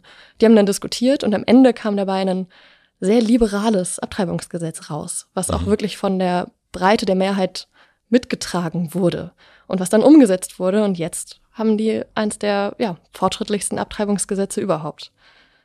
Und ein anderes Beispiel ist der Bürgerinnenrat Klima 2021, mhm. ähm, der hier in Deutschland stattgefunden hat. Der war von der Initiative ähm, organisiert. Und da war es eben auch so, dass da ja, wochenlang diskutiert wurde, super viele mutige Lösungen dabei rauskamen, viel, viel fortschrittlicher als das, was gerade unsere Regierung macht. Und diese ganzen Vorschläge wurden dann natürlich an die Bundesregierung geschickt und sind einfach in der Schublade verschwunden, wurden nie wieder irgendwie rausgeholt, nie wieder umgesetzt. Mhm. Und eine Problematik dabei ist eben auch, dass das wenige Menschen mitbekommen haben. Danach gab es jetzt Studien dazu, dass nur irgendwie drei, vier Prozent ähm, der Bevölkerung das wirklich kannten, wirklich wussten, was da passiert. Und das wäre natürlich was, was wir jetzt anders machen müssten. Es ja. müsste jetzt breite Berichterstattung darüber geben, wirklich auch fundiert darauf, was da diskutiert wird. Es sollte begleitet werden von der Öffentlichkeit, damit es eben nicht nur dann diese 160 Leute sind, sondern dass das wirklich alle mitbekommen. Wie groß wird dieser Rat sein in deiner Vorstellung oder in eurer Vorstellung? Also es gibt verschiedene Initiativen, die sich damit wirklich professionell mhm. auseinandersetzen, die sowas dann gut organisieren können. Eine Zahl, die häufig genannt wird, sind 160 Leute. Ja. Dass das gut ist. Mhm. Ja. Und was würdest du, also wir spielen mal durch, ne? Was würdest du jetzt machen? Jetzt gibt es diesen, äh, äh, Olaf kommt jetzt nachher vorbei und sagt, alles klar. Jetzt Schluss, äh, wir machen das. Da ist ja schon mal eins von drei irgendwie äh, vom Tisch. Und dann gibt es diesen Rat, 160 Leute sitzen da zusammen. Ähm, und dann kommt aber da raus, die sagen so, ey, das ist uns alles zu schnell. Das ist uns einfach, äh, wir finden das, ja klar, wir sehen das, wir sehen die Problematik, aber am Ende sind es, sagen wir mal so, sind 60 Prozent sagen, nee, nee, wir vertrauen weiter der Regierung, die machen das schon richtig. Ähm, wir lassen, wir müssen uns ein bisschen mehr Zeit lassen, bei uns geht das zu schnell. Was, was wäre dann deine oder eure, was würdest du da denken? Das kann natürlich passieren. Ja. Das ist ja kein Wunschkonzert, sondern hm. Demokratie, was da passiert. Richtig.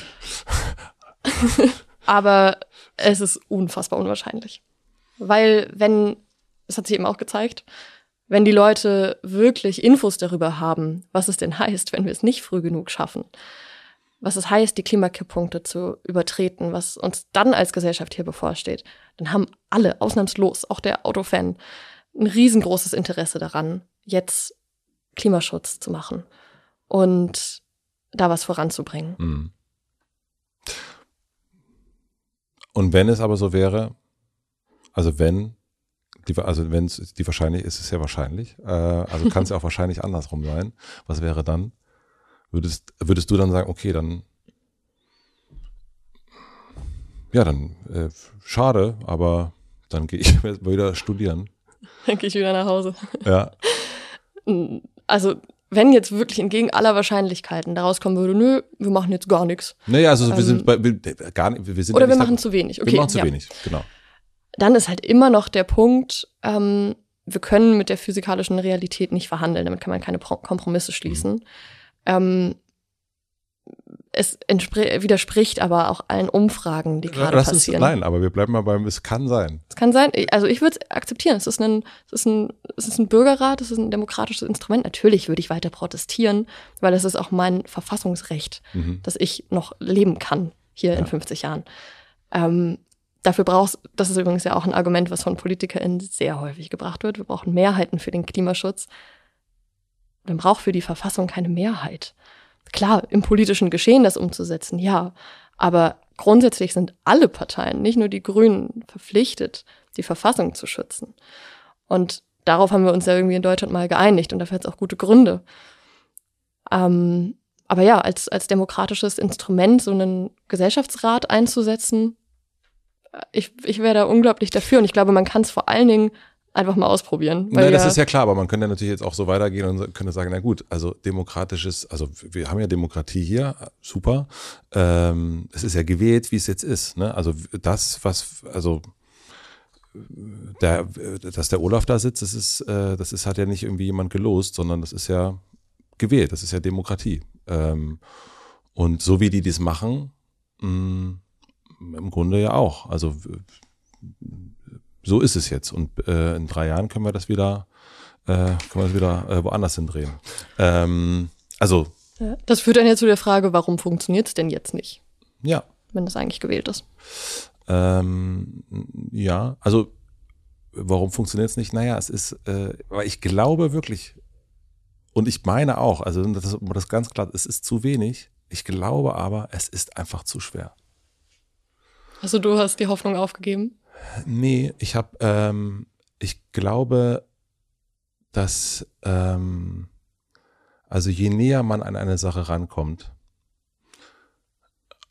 desto schwieriger wird es. Und ich glaube, dass diese, ähm, dass diese Situation, in der wir jetzt sind und auch wirklich nochmal nicht nur Klima, sondern eben auch Demokratie. Ich glaube, dass, dass da wirklich ähm, äh, dass wir da auf, also das, das, das könnte zu einem richtig großen Problem werden. Mhm. Davor habe ich richtig Schiss. Weil das ist etwas, was nicht 2045 oder 2050 passiert, sondern unter Umständen in drei Jahren. Und wenn in drei Jahren die AfD, wenn das so weitergeht, heiliger Bimbam. Davor habe ich gerade richtig mhm. Schiss. Also wirklich Angst. Äh, habe ich ganz selten. So. Ähm, weil ich denke, so das ist, ähm, und ich glaube, dass dieser, ich glaube, dass diese kleine Angst oder große Angst, dass die auch bei ein paar anderen Menschen jetzt nach, nach letzten Wochenende nochmal richtig doll eingeschenkt hat. Und deswegen glaube ich, es ist einfach das Problem, viel machen jetzt ja, bedeutet unter Umständen in drei Jahren, we're fucking gone.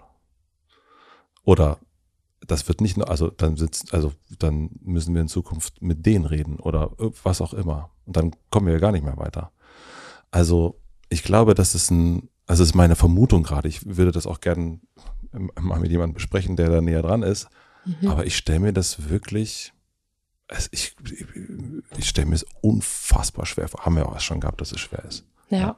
Und ich habe keine Hoffnung verloren. Also das ist überhaupt nicht, ich denke nur einfach so, boah, wie zur Hölle. Mhm. Ähm, das, das denke ich. So, auch, und auch keine Lösung, gar, gar nichts. Also puh, äh, äh, froh, diese Person nicht zu sein, aber ich glaube, es ist relativ, es ist natürlich, und das darf Protest und soll Aktivismus und so weiter und so fort auch, das, die Lösung müssen wir ja gar nicht oder ihr auch gar nicht haben, sondern mhm. dafür haben wir ja Jobbeschreibungen und dafür sagen wir, okay, nee, das, ne, also so, und es muss unterschiedliche Töne auch geben. Es muss auch die viel lauteren und vielleicht auch aggressiveren Töne geben und deswegen finde ich auch das gar nicht so schlecht, dass es die eure Generation gibt und Fridays for Future gibt und dass das einen unterschiedlichen Ton einfach hat, finde ich total, es ist, ähm, es ist richtig, ja. ja. Ich glaube vor allen Dingen, dass es wichtig ist, eben diese Spannungen jetzt anzusprechen, mhm. weil sie ja die ganze Zeit unter der Oberfläche brodeln. Also allen ist klar, diese Ungerechtigkeit, diese Ungerechtigkeit in Bezug auf die Generation, ja. aber vor allen Dingen auch die soziale Ungerechtigkeit, die ja auch ganz eng mit der Klimakrise zusammenhängt. Das ist ja die ganze Zeit da, aber es wird nicht so richtig greifbar. Es wird mhm. immer mal wieder greifbar, wenn hier große Dürren sind oder wie im Ahrtal die Flutkatastrophen, ja. wenn man in die sächsische Schweiz geht und sieht, es ist alles abgebrannt dort. Ähm, das, das zerreißt mir immer das Herz, weil ich da wirklich viel Zeit verbracht habe. Mhm. Die S-Bahn von uns direkt durchfährt bis dorthin. Und da jetzt durchzulaufen und zu sehen, das ist alles, es ist so kaputt. Ähm, das sind immer Momente, wo diese Krise deutlich wird. Aber sonst kann man sie eben sehr, sehr gut ein bisschen die Augen davor verschließen, ein bisschen verdrängen, ein bisschen, ja, ja, regelt schon irgendjemand. Mhm. Und darauf dürfen wir uns eben nicht verlassen. Und deswegen, ja, und du sagst eben, ja, klar, wenn wir jetzt irgendwie die nächsten drei Jahre entscheiden über sehr, sehr viel. Die entscheiden darüber auch, wie stark die AfD wird und wie sehr wir unsere Demokratie hier in die Krise treiben.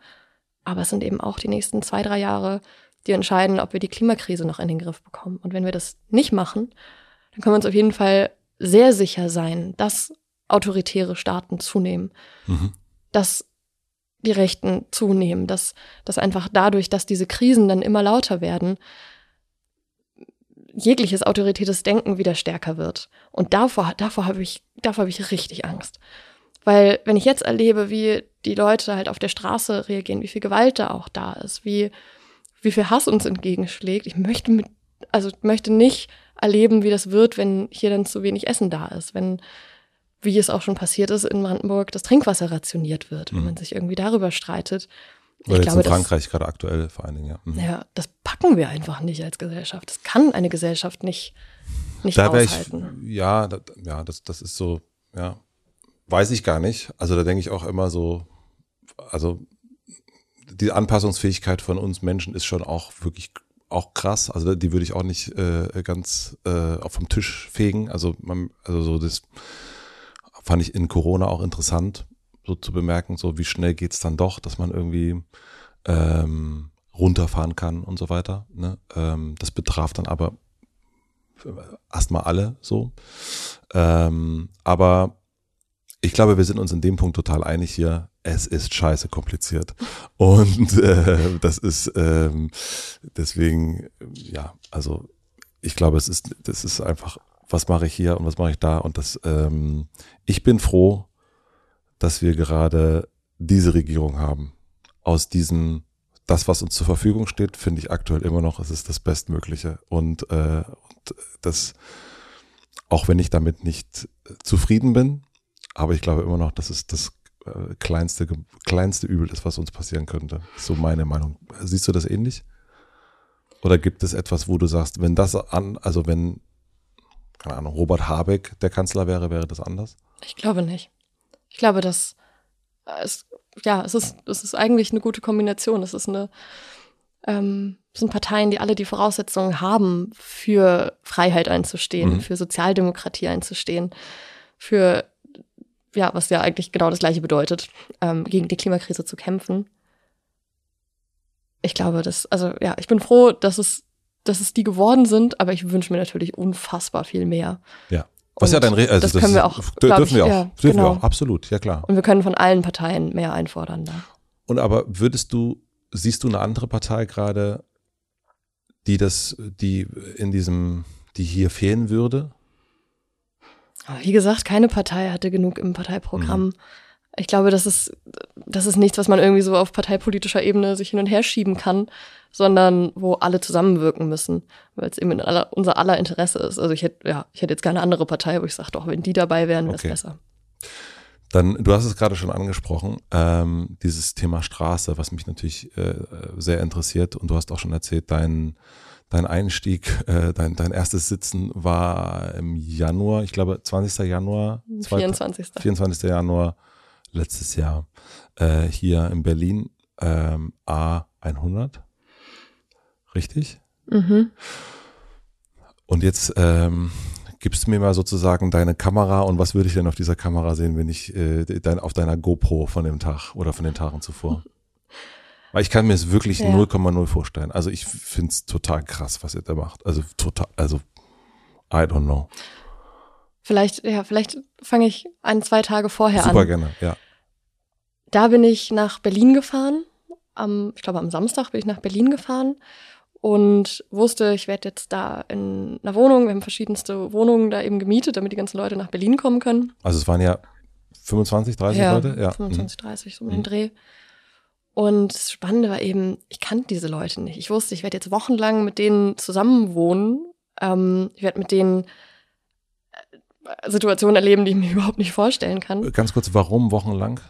Wir hätten von Anfang an geplant, dass eben diese Proteste da starten Ende ja. Januar, aber dass es nicht nur einer ist, sondern dass eben mehrere Wochen wir diese Straßenblockaden aufbauen, verschiedene Proteste in Berlin machen. Es war klar, wir sind jetzt mehrere Wochen in Berlin. Mhm.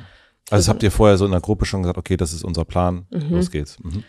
Genau. Und ja, die Leute, mit denen wir, ja, ich kann das ja mal erzählen, wir bilden ähm, natürlich auch innerhalb der letzten Generationen dann Gruppen. Häufig sind das die Leute, die eh schon sich kennen oder zusammen in der Stadt wohnen. Sagt, das ist eine Gruppe, die auch zusammen auf die Straße geht, die das auch vorbereitet, die danach das reflektiert, ähm, die sich eben einfach, ja, die sich als Gruppe verstehen. Und ist es demokratisch dann? Es ist äh, ein bisschen random ausgewählt. Nein, aber so auch so diese. Oder wie meinst du? Na, wenn jetzt jemand, also ich stelle mir vor, es sind, sind 160 Leute und äh, davon sagen 30, äh, oh nee, also wirklich festkleben auf gar keinen Fall. Oder äh, nee, das geht jetzt gar nicht. Also, ähm, oder. Ah, mh. also wir haben eine, eine Strategie, mhm. die wir eben verfolgen. Das stand von Anfang an klar. Und wer macht, wer setzt die fest? Also es gibt bei uns verschiedene Teams für verschiedene Sachen. Ich bin beispielsweise mit im Presseteam mhm. dabei. Ähm, es gibt Teams für Vernetzung, für die rechtliche Arbeit und ein Team, ähm, auch was die Strategie macht. Und das war von Anfang an, haben wir halt einen Plan geschrieben. Und die Strategie sagt aber wollen. auch, also ganz mhm. kurz, die Strategie sagt, okay, sitzen, keine Ahnung, wie viele Leute sitzen da in diesem Strategieteam?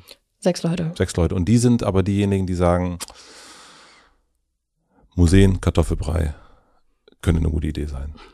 Manchmal. Aber gerade ist es eben inzwischen so, dass so viele Menschen sind ähm, und überall sprießen irgendwie Protestideen mhm. aus dem Boden, dass das auch häufig selbstständig einfach umgesetzt wird.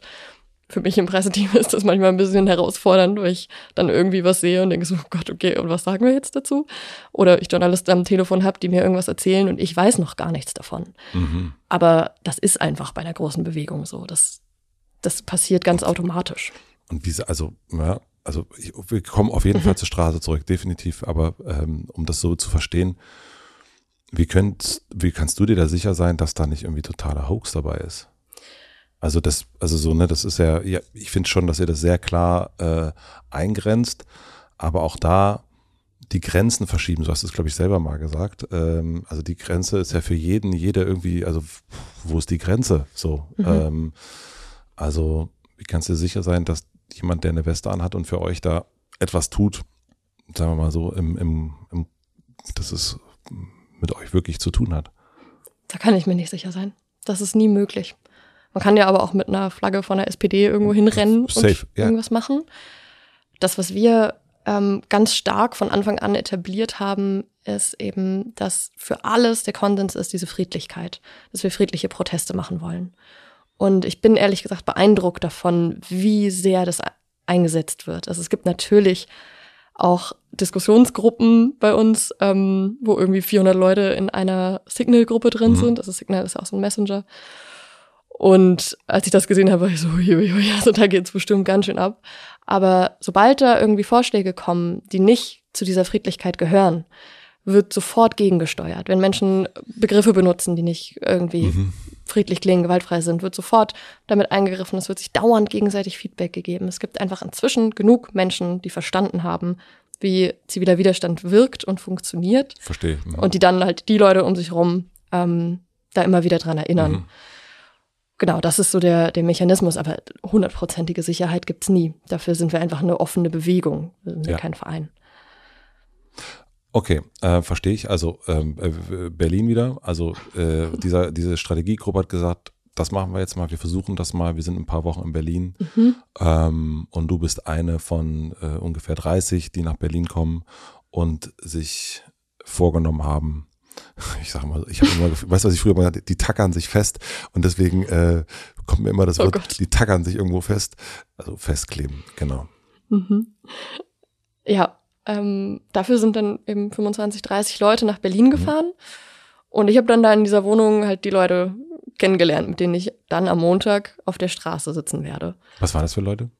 Ähm, die kamen von ganz unterschiedlichen Orten, also aus Mannheim, aus München, ähm, einer war aus Karlsruhe. Sie kannten sich, kannten sich alle vorher nicht. Wir haben uns mal in, in Meetings, in Zoom-Meetings vorher äh, kennengelernt. Ähm, aber ja, es war, eine, es war eine total spannende Erfahrung. Ich habe bisher immer nur mit Freunden und Freundinnen zusammengelebt. Und da so zu erfahren, wir haben alle das gleiche Ziel, uns verbindet eine gewisse Verzweiflung mit der Klimakrise, aber auch eben ein großer Tatendrang, eine große Hoffnung, dass wir das hinkriegen. Und damit werden so Konflikte, sowas, was man sonst hat, wenn man zusammen wohnt, einfach Mhm. Was gibt's für ein Ziel? völlig, völlig easy geklärt oder zuckt man den Schultern und sagt, komm, ist gegessen. Ähm, das fand ich, das fand ich beeindruckend. Und dann sind wir am Montag ähm, in Berlin an einer Autobahnausfahrt auf die Straße gegangen. Links Kentucky Fried Chicken, rechts war irgendwie, keine Ahnung, irgendwelche Wahlplakate oder so noch ähm, tapeziert. Und das war so eine Straße, die in so einem großen Bogen, also so einer großen Brücke, ähm, dann auf die Autobahn geführt hat. Und wir sind da angekommen, haben uns auf diesem Kentucky Fried Chicken ähm, Parkplatz getroffen, haben da auch die Presse getroffen. Das war auch was, wovor ich unfassbare Angst hatte. Ihr habt vorher schon der Presse Bescheid gesagt. Ja, wir hatten Ja. vorher schon der Presse Bescheid gesagt, dass das da stattfindet. Verschiedene FotografInnen und ich glaube ein, zwei JournalistInnen waren Mhm. da. Und ähm, dann ist es halt so, dass eine Person so den Hut auf hat, zu sagen, okay, komm, jetzt geht's los, jetzt gehen wir auf die Straße, ähm, damit das einfach da klar ist. Die Person war ich. Und ähm, ich habe mich dann umgeguckt und habe gesehen, ah, da halten jetzt schon zwei Polizeiwägen an dieser Kreuzung und irgendwie stehen da ganz viele Polizisten rum. Ich dachte, was ist denn hier los? Also es ist der erste Tag, wo wir Proteste machen und die sind schon vorher, die wissen, wo wir sind und oh Gott. Und ähm, habe erstmal kurz irgendwie gedacht, okay, gut, das vielleicht lassen wir das einfach wieder mit den Protesten. Und habe dann aber gecheckt, dass die nur irgendwie die Ampeln ähm, reparieren und deswegen den Verkehr leiten. Mhm. Und deswegen gab es dann die skurrile Situation, dass ich neben so einem Polizisten an der Ampel stand und die halt die ganze Gruppe irgendwie mit dabei und ich ihn irgendwie gefragt hatte, hier, Ampeln sind ja aus, also können wir jetzt rüber? Und er war so, ja, hm, gleich, äh, warte, ich halte hier kurz den Verkehr auf, dann können sie gleich rübergehen. Und dann ist der Polizist so auf die Straße geleitet. Und ich habe in dem Moment halt schon so das Banner rausgeholt und die Warnweste und dachte nur, ey, es tut mir so leid. Und dann haben wir uns da hingesetzt. Mhm. ja, für, für die Polizei, die da vor Ort war, ähm, weil die einfach nur halt irgendwie den Verkehr regeln wollten und jetzt gar, gar, gar kein, keine Lust hatten, keine Vorbereitung auf irgendwelche Proteste. Und dann, ähm, ja, haben wir da das allererste Mal eine Straße blockiert. Wir haben uns nicht festgeklebt am ersten Tag. Mhm. Ähm, und ich erinnere mich, dass das schon, also natürlich, dann die Menschen aus den ersten Autos steigen aus. Ähm, man hat irgendwie seine Warnweste angezogen, hält einen Banner. So, um Gottes Willen, bitte, ich hoffe, dass alle, alle stehen bleiben und jetzt gleich niemand Gas gibt. Hattest du Und- Angst, dass jemand Gas gibt? ja, ja, ich habe immer noch jedes Mal wahnsinnige Angst davor. Und das ist auch schon mehrmals passiert. Also ich saß mal vor dem Hauptbahnhof hier in Berlin und ein Taxi hat da ähm, einfach dann wieder Gas gegeben, ist erst zum Stehen gekommen, als es gegen meine Beine gefahren ist. Und da, das war wirklich ein Moment, wo ich einfach, also wo nur noch irgendwie blanke Panik da war und ich dachte, okay, jetzt, jetzt passiert das, wovor halt immer alle irgendwie waren. Ja, davor habe ich richtig doll Angst.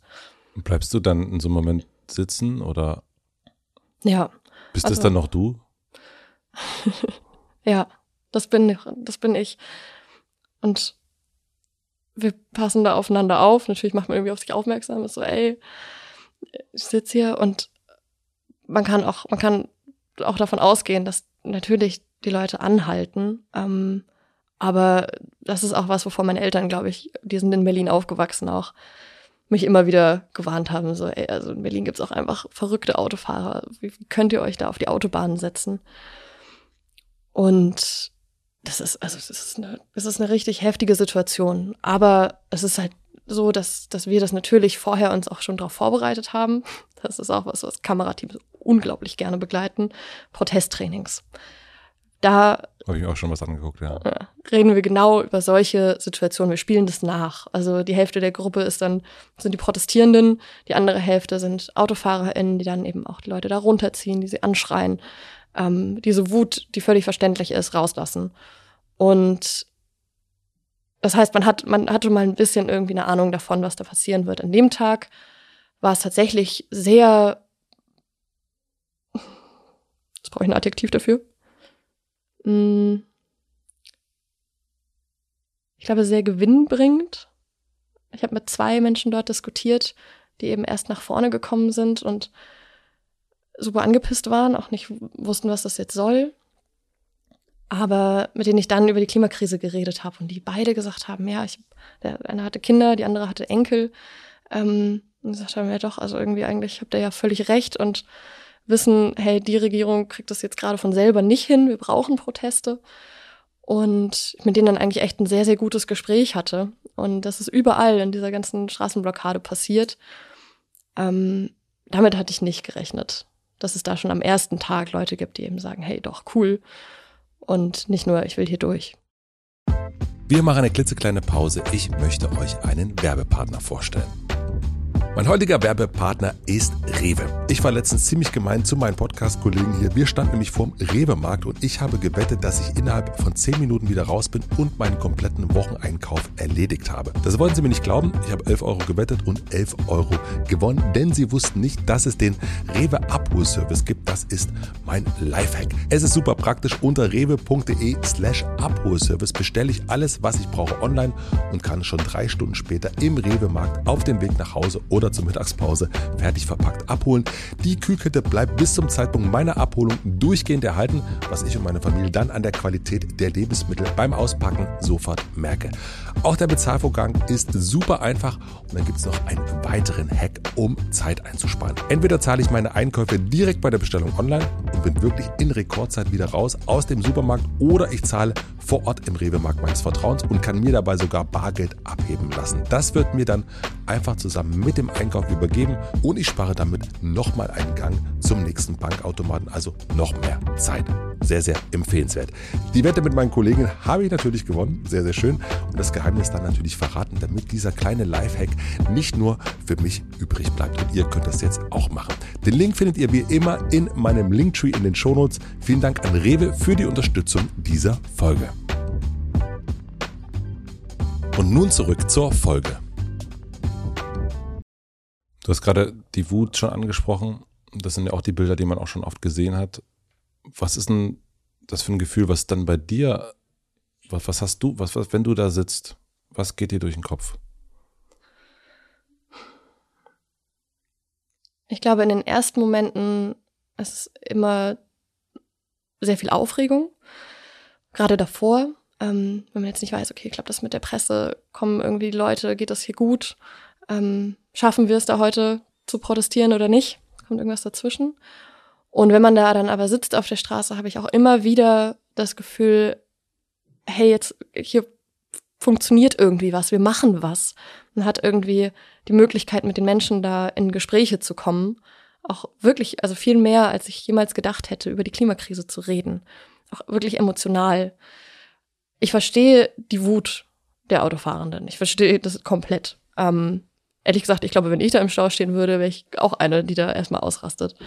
Ähm, und ich bin aber immer wieder sehr, sehr berührt davon, wie die Menschen auch eben einfach so irgendwelchen Leuten, die da vor ihnen auf der Straße kleben, dann irgendwie ihr Herz ausschütten und sich öffnen und darüber erzählen, was eigentlich die Klimakrise mit ihnen macht, mit mhm. ihrer Zukunftsplanung. Und ich immer wieder erlebe, dass da auch ähm, ja, sich Meinungen verändern, sich Ansichten verändern. Man muss aber eben trotzdem natürlich dazu sagen, dass es nicht äh, der Wirkungsmechanismus, über den ziviler Widerstand funktioniert. Wir sitzen da nicht, um die Autofahrenden zu überzeugen. Das ist Quatsch. Aber das Warum ist das, was da auf der Straße passiert. Wir sitzen da, um den öffentlichen Druck hochzutreiben, um öffentlich darauf aufmerksam zu machen, was passiert. Wenn wir Leute überzeugen wollten, würden wir nette Demos machen oder irgendwo einen Infostand hinstellen. Das wäre dann nicht der richtige mhm. Weg. Aber es gibt ja Menschen, die das Erpressung nennen, ne? Markus Lanz unter anderem. Dieses Wort, das finde ich spannend, das ist in, in der Literatur zu zivilem Widerstand taucht es eigentlich nie auf. Da ist von Zwang die Rede. Dass Menschen friedlich für eben mit, mit der Mehrheit der, der Bevölkerung im Rücken für eine ja relativ offensichtlich richtige oder falsche Sache ähm, ja friedlich protestieren. Und da muss man sagen, natürlich offensichtlich recht, richtig oder falsch. Das würde jeder sofort in Frage stellen. Aber ich glaube das schon, dass wir uns als Gesellschaft in der Klimakrise darauf einigen können, was denn gerecht oder ungerecht ist und dass auf jeden Fall die Klimakrise das Ungerechteste ist. Das ist irgendwie offensichtlich. Und das ist, das ist der Wirkungsmechanismus, über den ziviler Widerstand funktioniert. Wobei natürlich dann auch ihr diejenigen seid, die in dem Moment entscheiden, was ist jetzt gerecht und was ist jetzt ungerecht. Also wenn wir jetzt mal so an deinen Vater denken, ähm, ist ja so ein bisschen so, dass ihr, du in dem Fall sagst, okay, nee, das ist jetzt gerecht. So, so ist es jetzt richtig. Wir halten das hier an. Es gibt Menschen, die da ähm, an ihrem Leben, das sie führen, irgendwie äh, an, ihren, an ihrem Alltag, den sie führen, zu dem sie auch jedes Recht haben, an, daran hindern wir diese Menschen. Das finden wir, das ist unsere Gerechtigkeit, die wir da empfinden. Also so nehme ich es gerade wahr. Also, also zerlegt das gern. Also so ich, äh, ähm, nur das habe ich jetzt gerade so gehört. Habe ich das richtig gehört oder? Das ist nichts, was wir entscheiden. Das ist ja immer wieder eine Debatte, die geführt wird. Mhm. Ihr sitzt da, weil ihr das meint. Mhm. Das ist keine Meinung, das ist nicht irgendein politisches Anliegen, sondern das ist was, was wirklich breit wissenschaftlich und politisch anerkannt ist. Wenn man sich die Reden beispielsweise vom UN-General Guterres anhört. Der klingt mit jedem Mal verzweifelter. Da habe ich ein ähnliches Gefühl manchmal wie bei Robert Habeck. Ich mhm. denke so, oh Gott, ich, also ich würde niemals gerne in deiner Position sein, aber ja, wir sind einfach, wir sind, wir stecken richtig, richtig tief in der Krise drin. Und das, er sagt das auch sehr offen, dass er verzweifelt ist und er weiß, dass überall auf der Welt die Menschen verzweifelt sind. Und dass wir jetzt Leute brauchen, die aus dieser Ohnmacht rauskommen und protestieren, die die Regierung an ihre Verantwortung erinnern. Er nennt sogar die Regierung kriminell. Mhm. mhm. Und würdest du das auch sagen? Das, was sie gerade machen, dieses Nichthandeln, ja. Findest du kriminell? Ja, sie brechen ihre eigenen Gesetze. Sie brechen mit der Verfassung. Sie schützen nicht die, die Grundrechte von den Menschen. Mein Recht, dass ich noch irgendwie was zu essen, was zu trinken habe. Ja, natürlich. Das sind das sind Brüche mit dem Gesetz, die wir als Gesellschaft nicht hinnehmen können. Das passiert ja viel häufiger, als man denkt, dass Regierungen sich nicht an Gesetze halten. Das ist auch teilweise einfach im Prozess mit drin, dass dann halt nachgeschärft wird. Aber bei sowas, was uns so sehr an den Rand vom Abgrund drängt und was wir vor allen Dingen nach den Klimakipppunkten nicht rückgängig machen können, das ist ja ein ganz wichtiger Punkt. Sonst könnte man ja sagen, naja gut, okay, ob das jetzt noch 20 mhm. Jahre dauert, naja, schaffen wir schon. Es geht nicht. Wenn wir erstmal über die Klimakipppunkte drüber sind, dann, ja, können wir die Zeit nicht zurückdrehen. Dann können wir nur noch zuschauen, was alles kaputt ist und wie es immer schlimmer wird. Und aufgrund dessen, dass eben sowohl in der Gesellschaft klar ist, dass die Klimakrise, es wird immer wieder in Umfragen auch als das drängendste Problem unserer Zeit bezeichnet, dass die Leute bereit sind für mehr Klimaschutz, dass sie sich wünschen, dass es schneller geht, dass es mehr wird, man kann natürlich dann darüber diskutieren, wenn es dann konkret wird, dann sind die Zustimmungsraten weniger. Ja, na klar. Ähm, kann man sich auch denken vorher. Aber ja, dass, dass, dass, dass das ein riesengroßes Unrecht ist, das ist einfach völlig offensichtlich und klar. Und wir würden diesen Protest nicht machen, wenn wir nicht vorher andere Mittel ausgeschöpft hätten.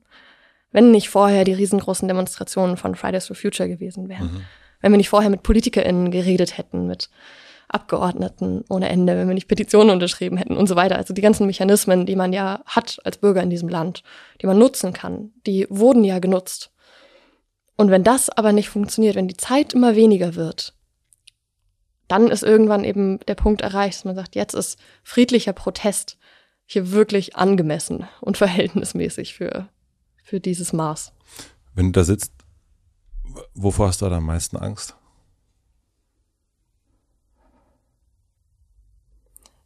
Hm. Ich habe ich hab in der Situation am meisten Angst davor, dass jemand Gas gibt, dass jemand zu Schaden kommt. Aber in diesen Momenten, wo ich da auf der Straße sitze, ist natürlich auch bei mir die Klimakrise am präsentesten. Das sind die Momente, wo ich auch wirklich nochmal, ich verdränge ja auch im Alltag, das die ganze Zeit präsent zu haben, wäre irre. Damit kann, glaube ich, kein Mensch leben. Aber in diesen Momenten wird mir immer wieder bewusst, in welcher Lage wir da stecken. Und ich glaube, dass da tatsächlich die Angst vor, Angst vor der Zerstörung die größte ist. Also von dem, was sein könnte. Vor dem, ja, was sein könnte, was, wenn wir so weitermachen, gerade ist es eingeloggt, dann wird es sicher kommen. Es sind ja nicht irgendwelche Prognosen, die vielleicht funktionieren, vielleicht nicht, wie beim Wetter, wo es sehr, sehr unsicher ist, sondern es ist ziemlich gut erforscht inzwischen, was da passieren wird. Am allerbesten wussten es die Öl- und Gaskonzerne. Und das ist gerade eingeloggt. Und wenn wir jetzt nicht von diesem Weg abweichen, wenn wir nicht mit aller Anstrengung davon wegkommen. Aber es ist auch ja. nicht die Wahrheit. Was ist die Wahrheit? Eben. Also, äh, das ist, äh, ja, da tue ich mich manchmal schwer. Also auch gar nicht äh, auf, aufgrund was, was, was, äh, was du oder was ihr. Das ist, ähm, es kann ja sein, dass alles noch ganz anders kommt. Also das ist auch meine, also wenn wir erst über Hoffnung gesprochen haben, äh, soll ich dir helfen? Mit ja. ja, es kann dir nicht auf. Ich jetzt auch nicht, du doch jetzt. Sorry, aber du bist am Verdursten und äh, kriegst die Flasche nicht auf. Ja. Ja. Aber hey, wir, ähm, wir wissen es nicht. Mm. Ich glaube, also das heißt, wir wissen es nicht. Also es gab, also es ist irgendwie glaube ich schon, dass der Mensch auch einfach äh, in ein meine Hoffnung. Und ich, ich glaube es nicht. Ich hoffe, dass der Mensch der, der Motherfucker ist, äh, der, der irgendwie schon immer war irgendwie und auch das ist also ich ähm, irgendwie vielleicht bin ich da auch blind. Keine Ahnung. Ähm, I don't know. Ich stammle rum. Egal. ich glaube, so zu diesem Wahrheitsding. Mhm. Ich habe das auch letztens mal gedacht. So, was ist, wenn das, also was ist, wenn das nicht stimmt? Was ist, wenn jetzt irgendwie rauskommt, hey, die ganzen WissenschaftlerInnen, diese tausend WissenschaftlerInnen haben sich doch irgendwie vertan. Dann wäre ich die Erste, die sich auf Knien überall entschuldigt und die dann feiert und sich freut, dass das nicht passiert. Aber man muss ja mal festhalten, wenn wir gerade jetzt diese wissenschaftlichen Fakten haben, dann ist es wie bei einer Krebsdiagnose. Wenn ja. dir dein Arzt sagt, du hast zu 99 Prozent Krebs, dann machst du die Therapie. Aber sofort. Und tust, was nötig ist, um es irgendwie vielleicht daraus zu schaffen. Auch wenn du natürlich nicht weißt, ob es funktioniert. Moment, da kann ich dir aber sagen, aus eigener Erfahrung, äh, nein, das ist die Entscheidung. Also mein Opa, mhm. das ist die Entscheidung, von wem auch immer, ob das der da oben ist oder die oder wie auch immer, so ist es jetzt. Ich gehe jetzt nach Hause. Ähm, wie viel Zeit habe ich noch? Okay, aber ich mache den ganzen Chemotherapie und alles, was ich mache, nicht mit. Also aber, das war, das, also ja. diese Erfahrung kenne ich auch. Ne? Also aber der, der allergrößte Unterschied dabei ist ja, dass es eine Entscheidung von Individuen. Ja. Was jetzt gerade PolitikerInnen entscheiden, ist keine Entscheidung von Individuen, sondern eine Entscheidung für uns alle. Und vor allen Dingen, wenn man die Perspektive mal gewählt. mit reinnimmt, hm. Ja, aber machen Sie das, wofür wir Sie gewählt haben? Mhm. Ist Olaf Scholz der Klimakanzler, für den wir ihn gewählt haben? Ich glaube nicht. Und wir machen das ja nicht nur deutschlandweit, sondern das, was wir hier veranstalten, hat Auswirkungen vor allen Dingen auch auf den globalen Süden. Die Menschen, die dort am allerwenigsten dazu beigetragen haben, dass wir jetzt in dieser Klimakrise stecken, sind am härtesten davon getroffen. Die sterben jetzt gerade. Ja. Und deswegen ist es eben nicht eine individuelle Entscheidung. Deswegen würde ich da sagen, ja, das hat einfach eine, eine viel größere Tragweite. Wann war für dich so eine, wenn du da gesessen hast oder wenn du da sitzt, wann ist das für dich, in welchem Moment ist es für dich erfolgreich? Oder sprecht ihr von Erfolg, das ist jetzt eine gelungene Protestaktion gewesen? Puh, ich glaube nicht. Also. Es gibt ja, hab, äh, ja ne, so, so, manchmal sagt man, oh, heute, puh, das war jetzt nix, äh, aber heute, man hat ja trotzdem so eine Art von, nee, das war gut heute, oder wie, also gibt's das oder habt ihr das gar nicht? Also ich erlebe das vor allen Dingen bei Protesten, die eben dann, das stellt man aber immer ja erst einen Tag später fest, mhm. ob die eine Wirkung hatten. Bei den Straßenblockaden hat man häufig das Gefühl, ja, wir sitzen jetzt da, überall in Berlin sind Straßenblockaden. PolitikerInnen müssen sich dazu äußern aufgrund der gesamten Lage, aber es ist nicht so ein bezogen auf die Blockade, in Ja. der man saß. Mhm. Das geht nicht. Deutlich wird es zum Beispiel bei sowas wie den Schildern für Volker Wissing. Mhm. Wenn das überall aufgegriffen wird, wenn da alle drüber reden, ähm, über einzelne Proteste, dann hat man natürlich das Ge- Gefühl, so Also jawohl. Aufmerksamkeit ist Ja. sozusagen die Währung. Ja, und auch, ähm, das, das wird häufig ein bisschen, oder fällt, fällt mir manchmal ein bisschen zu sehr hinten runter. Aufmerksamkeit ist auf jeden Fall die Währung in Ja. dem Moment für den Erfolg. Aber ja auch die Qualität davon. Also ist da einfach nur Aufmerksamkeit drauf und wird irgendwie ziemlich platt drüber berichtet oder wird zum Beispiel Olaf Scholz gefragt, was er davon hält oder werden PolitikerInnen darauf Mhm. angesprochen, hey, die sagen, ihr brecht die Verfassung, äh, was ist denn daran? Was, Mhm. äh, was macht ihr denn? Das ist dann, das ist der Erfolg, den wir haben wollen. Also eigentlich ist es erfolgreich, wenn ihr merkt, es findet vielleicht nicht mit euch, aber über euch ein Dialog statt. Mhm. Ja. Ja, das ist ja ein, eine Wirkung von diesem Protest, dass sich die Leute positionieren müssen. Dass man über diese Proteste redet, auch über die Klimakrise redet und dass eben klar wird, hey, auf, auf welcher Seite stehe ich hier denn hier eigentlich? Und dass ja eben alle möglichen PolitikerInnen aus allen Parteien darauf Bezug nehmen müssen, dass sie sich dazu positionieren müssen. Ich meine, es ist auch ein Thema, was, was super schwierig, äh, also das ist ja auch so ein äh, nicht klar. Ne? Also wir, wir fischen ja hier äh, sowieso in, in, äh, in Gewässern, wo, wo niemand genau sagen kann, ist das jetzt wirklich, ist das jetzt wirklich so? Also wir wissen, zumindest sind wir uns einig, ist es nicht die Wahrheit, über die wir hier reden. Ähm, es gibt ja auch die Kritik, dass durch das, was ihr da macht, dass Menschen eigentlich die überzeugt sind sogar davon, dass die so gener dass die hart genervt sind davon. Also dass Menschen, die oder also ich habe es irgendwo gelesen, ich glaube es war im Tagesspiegel, die ähm, Mutmaßung, dass der Klimaneustadt Berlin, dass da so viel Beteiligung von der Gegenseite kam, damit zu tun hatte, dass es da einfach so viele angepisste Leute waren, die gesagt haben, jetzt protestieren wir auch mal auf unsere Art und äh, wir, wir drücken, wir drücken das hier weg. Ähm, wie stehst du dazu? Das ist ja ein Vorwurf, der uns seit Anfang an gemacht wird, dass unsere Proteste die Mehrheiten verschrecken, dass Leute, die eh schon für Klimaschutz sind, Mhm. aufgrund unserer Protestaktion jetzt dagegen sind. Ja. Es zeigt sich aber in Studien und auch in den sozialwissenschaftlichen Erkenntnissen, die es dazu gibt, dass das nicht der Fall ist. Sondern es gibt zum Beispiel eine Studie aus Großbritannien, die zeigt, dass die Zustimmung zu Klimaschutz da zunimmt und vor allen Dingen die Protestbereitschaft. Dass Leute, die vorher gar nichts damit zu tun hatten, sich jetzt mal mit der Klimakrise auseinandersetzen, auch einfach so ein Gefühl dafür haben, okay, das ist jetzt hier echt eine heftige Situation. Leute kleben sich dafür auf eine Autobahn. Warum denn? Ähm, Ja.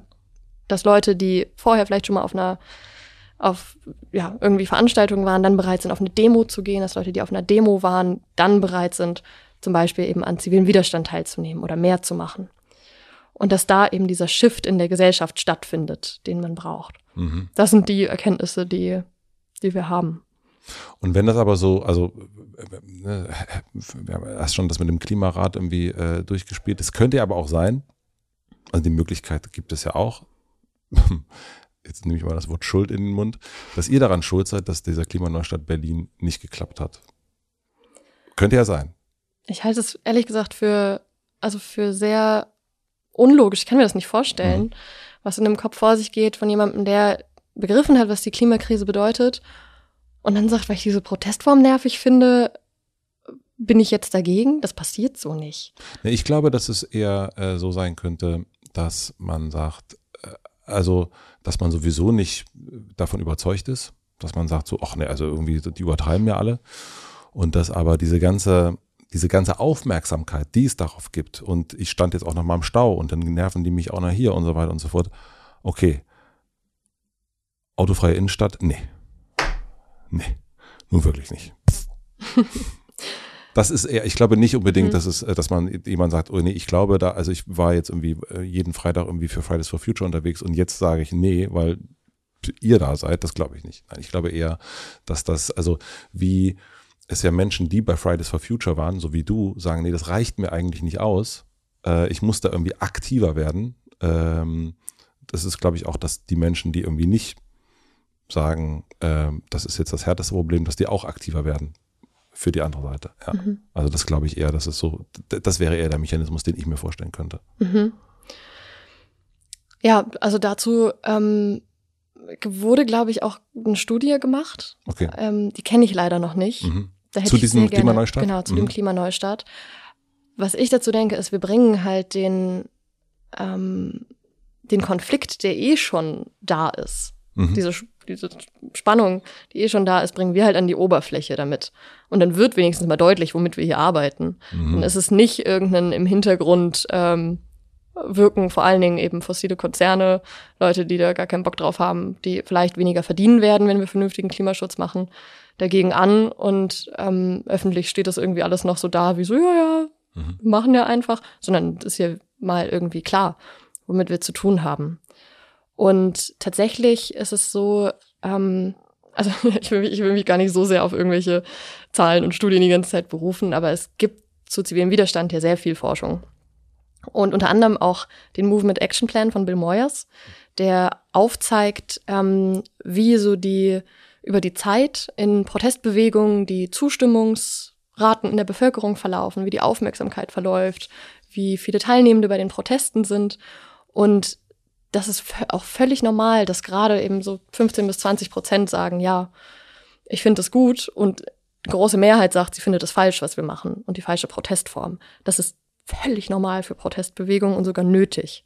Und jetzt ist einfach gerade die Zeit, wo diese Themen wirklich in die Bevölkerung erstmal erstmal einsickern, wo das mhm. in sich brodelt und passiert und ja, das ist das ist gar nicht so äh, problematisch ist, wie meistens dargestellt wird, sondern dass es für Protestbewegungen sogar ja Voraussetzung ist, dass sie unbeliebt sind, dass Leute dagegen sind und auch Leute dagegen vielleicht wieder protestieren. Aber auch da, das Sitzen auf dem Boden da und dann jetzt äh, festgetaggert und dann kommt jemand und boxt euch in den Bauch. Ne? Also mhm. ähm, das sind ja alles Szenen, die man auch schon gesehen hat. Also, also auch diese, diese Entgrenzung, äh, die dann auch stattfindet. Also das eine ist ja klar, es gibt Menschen, die, die sagen, also gut, dass ihr da sitzt, scheiße, dass ich jetzt im Stau bin, aber es gibt eben auch den kompletten Gegenteil. Und da, da, also, was siehst du da, wenn du diese Leute siehst? Ich sehe tatsächlich, also ich glaube, es würden sich alle immer wünschen, dass ich was anderes sage, aber ich sehe tatsächlich einfach die, die Menschen dahinter, mhm. die, was weiß ich, wo die gerade hin müssen. Das kann ja unglaublich wichtige Termine sein. Und die Wut, die da hochkommt, natürlich schockiert mich das, wenn ich irgendwie diese Videos davon sehe, sehe, dass teilweise eben auch Freunde von mir dann solche Gewalt abbekommen. Ja, das ist also ich habe noch nie, glaube ich, einen guten Weg gefunden, damit irgendwie umzugehen. Aber man muss sich eben auch immer wieder bewusst machen, all diese Leute, die in den vergangenen Wochen auch hier in Berlin auf der Straße waren, die waren sich vollkommen bewusst, was da passieren wird. Mhm. Wir haben vorher immer wieder darüber gesprochen, dass gerade eben auch, dass die Unterstützung zunimmt, dass aber auch eben die Gewalt zunimmt. Und die Leute machen das trotzdem. Die sagen trotzdem, ja, die Klimakrise ist mir so wichtig, es ist mir so ein Anliegen, jetzt dafür zivilen Widerstand zu leisten, dass ich das in Kauf nehme und mich da auf die Straße setze. Wie sehr hast du dich verändert in den letzten anderthalb Jahren? Sehr. Ich habe, ähm, kann ich kurz weiter ausholen? Na klar. ähm, ich habe gestern Abend tatsächlich darüber nachgedacht, ähm, weil natürlich solche offensichtlichen Dinge irgendwie wie, okay, ich bin vielleicht selbstbewusster geworden, ich kann überhaupt vor Kameras oder in Mikrofone mhm. sprechen, so wie das hier. Das hätte ich früher niemals gemacht. Also ich war eine von denen, die sich eher, wenn Fotos gemacht würden, irgendwo in der hinteren Reihe versteckt hat, mhm. die den Fototermin in der Schule geschwänzt hat ähm, und die vor Vorträgen äh, immer da saß und gehofft hat und gebetet hat, dass es in dieser Stunde nicht passiert, dass ich erst nächste Woche drankomme mit irgendeiner Präsentation. Und ja, das alles hat sich natürlich verändert. Das sind alles Sachen, die ich nicht gerne oder die ich nicht leicht mache, ähm, wo ich aber gemerkt habe, ey, es muss jetzt einfach irgendjemand machen. Und Leute sagen mir, ich mache es nicht so schlecht. Mhm. Ich krieg irgendwie einen Satz hinter den anderen, ist schon okay.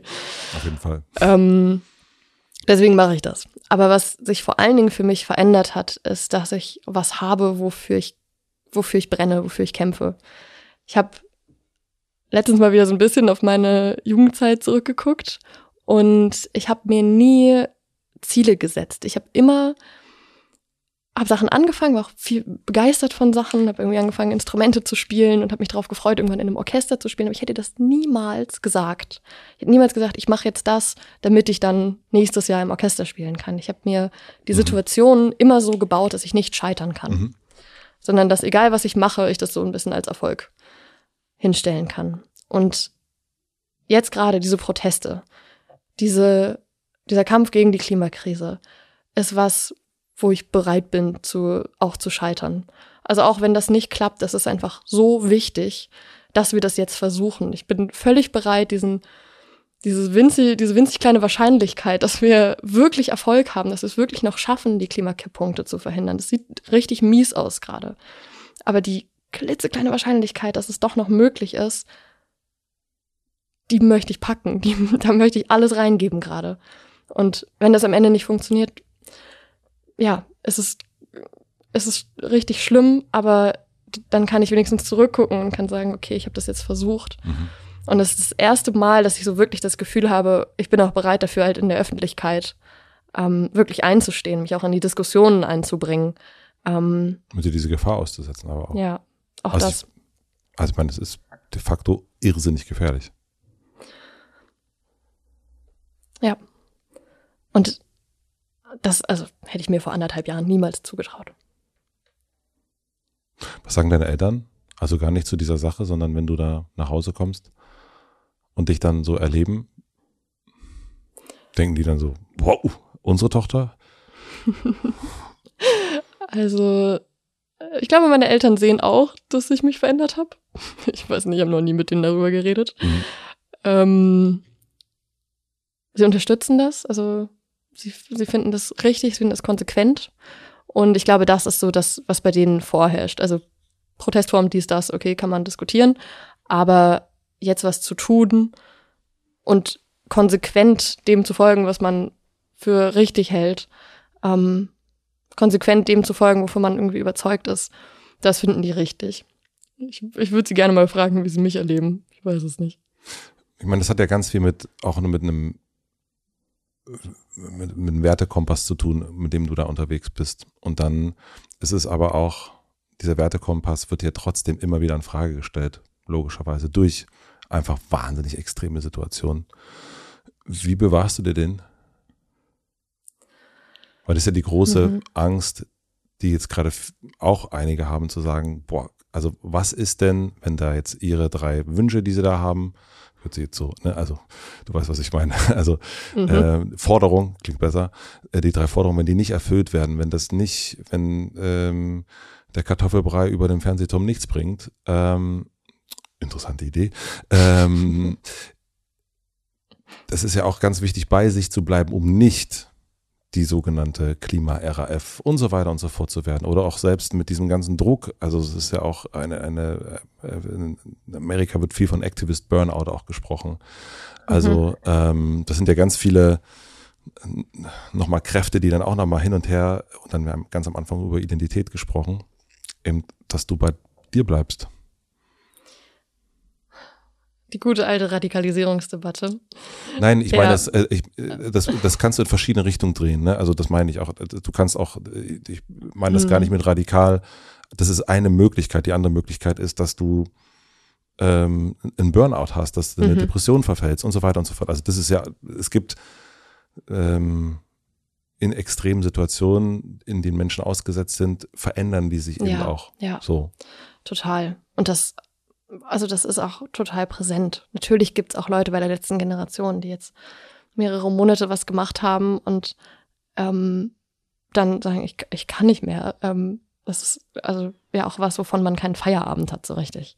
Ja, eben. Ähm, also einerseits bewahre ich mir das dadurch, dass ich glaube, ich die, ich mache das ja alles, diese ganze, diesen ganzen Aufwand, weil ich sehr viel Spaß am Leben habe, weil ich das liebe, weil ich, ähm, weil ich noch so viele Sachen machen möchte.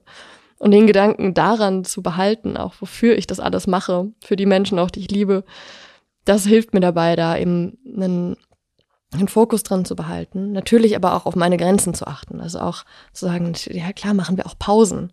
Ähm, natürlich fahren wir auch mal in den Urlaub ähm, und versuchen irgendwelche Zeit zu finden, in der man sich nicht mit der Klimakrise auseinandersetzt.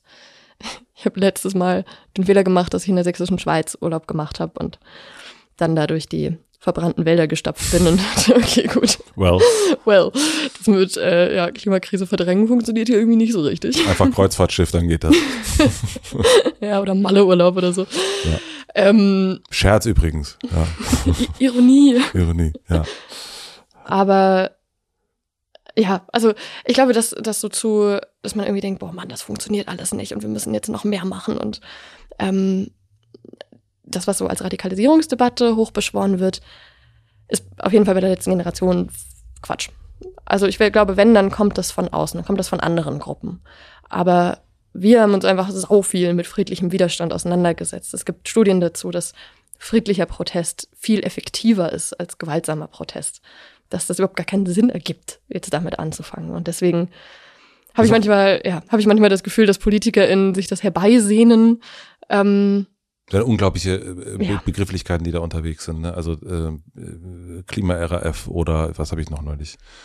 Taliban, IS, alles ja, gleichzeitig. Alles, genau, alles, alles. Äh, und ich, ich mein, also wenn ich vor etwas, was das betrifft, auch eine Befürchtung hätte, dann äh, ist es auf jeden Fall auch, dass es einmal eines Tages einen, äh, einen Menschen gibt, der sagt so, fupp, und äh, aufs Gas drückt und ja. nicht und äh, wie es ja auch zur Corona-Zeit in der Tankstelle passiert ist, mhm. wie man einfach den äh, Menschen in der Tankstelle erschossen hat. Also ich glaube, das ist eher das, wovor ich so, ne, wenn du erst sagst, so äh, über Risiken sprichst und so weiter, dann denke ich also so, ja, es ist aber auch, ihr setzt euch einfach ein Lebensrisiko aus, mhm. wenn ihr euch da, äh, wenn ihr euch da hinsetzt. Also das finde ich schon, ähm, finde ich einfach total einfach krass. Und ich wüsste überhaupt nicht, also mein Sohn ist zehn, ich wüsste absolut nicht, wie ich da als Vater damit umgehen würde. Also so auch deswegen interessant, so wie, wie deine Eltern drauf schauen und so. Aber es ist, ähm, man weiß ja, das ist gut. Also es ist für die richtige Sache, aber boah, fuck, die Form ist auch echt. Ja. Mhm. Ja, ja, das, das ist was, das, also genauso meine Eltern auch sagen würden. Mhm. Um, ähm, das eine, ich glaube, eine Mutter hat auch irgendwo mal in einem Interview gesagt, ähm, dass sie es richtig findet, aber eben immer denkt, warum mein Kind? Warum muss das meine Tochter sein, die das da gerade macht? Mhm. Und ich glaube, das, also würden auch meine Eltern so unterschreiben. Und ja, also die Kunst, ähm, das zu machen, sich da einzusetzen mit aller Energie und nicht, äh, nicht zu, nicht in Frustration zu verfallen. Ich möchte auch nicht in Zynismus verfallen. Ähm, das ist ja auch was, eine sehr, ich glaube, man hört eine sehr bequeme Position, in der man halt einfach irgendwie über alles, ja. Ähm, ja, alles schön lästern kann, aber irgendwie bewegt sich trotzdem nichts. Ähm, das möchte ich alles nicht. Und ich möchte vor allen Dingen nicht wieder zurück in dieses Ohnmachtsgefühl, was ich vor der Bundestagswahl da hatte. Ich das dachte irgendwie, ey, es geht alles im Bach runter und es ist so, es gibt so viele Krisen und wir packen irgendwie keine von denen so richtig an. Und ich sitze in der Politikvorlesung und schaue mir das irgendwie an, mhm. aber misch da nicht mit. Ähm, und ich glaube, dass ganz, also ich höre das von ganz vielen Menschen, dass sie in so einer, ich weiß gar nicht, ob es dafür inzwischen einen Begriff gibt, in so einer Klimaohnmacht ähm, ja, ja, ja. stecken. Habe ich mit Uli, äh, Luisa, ja, habe ich mit Luisa drüber gesprochen. Ja. mhm.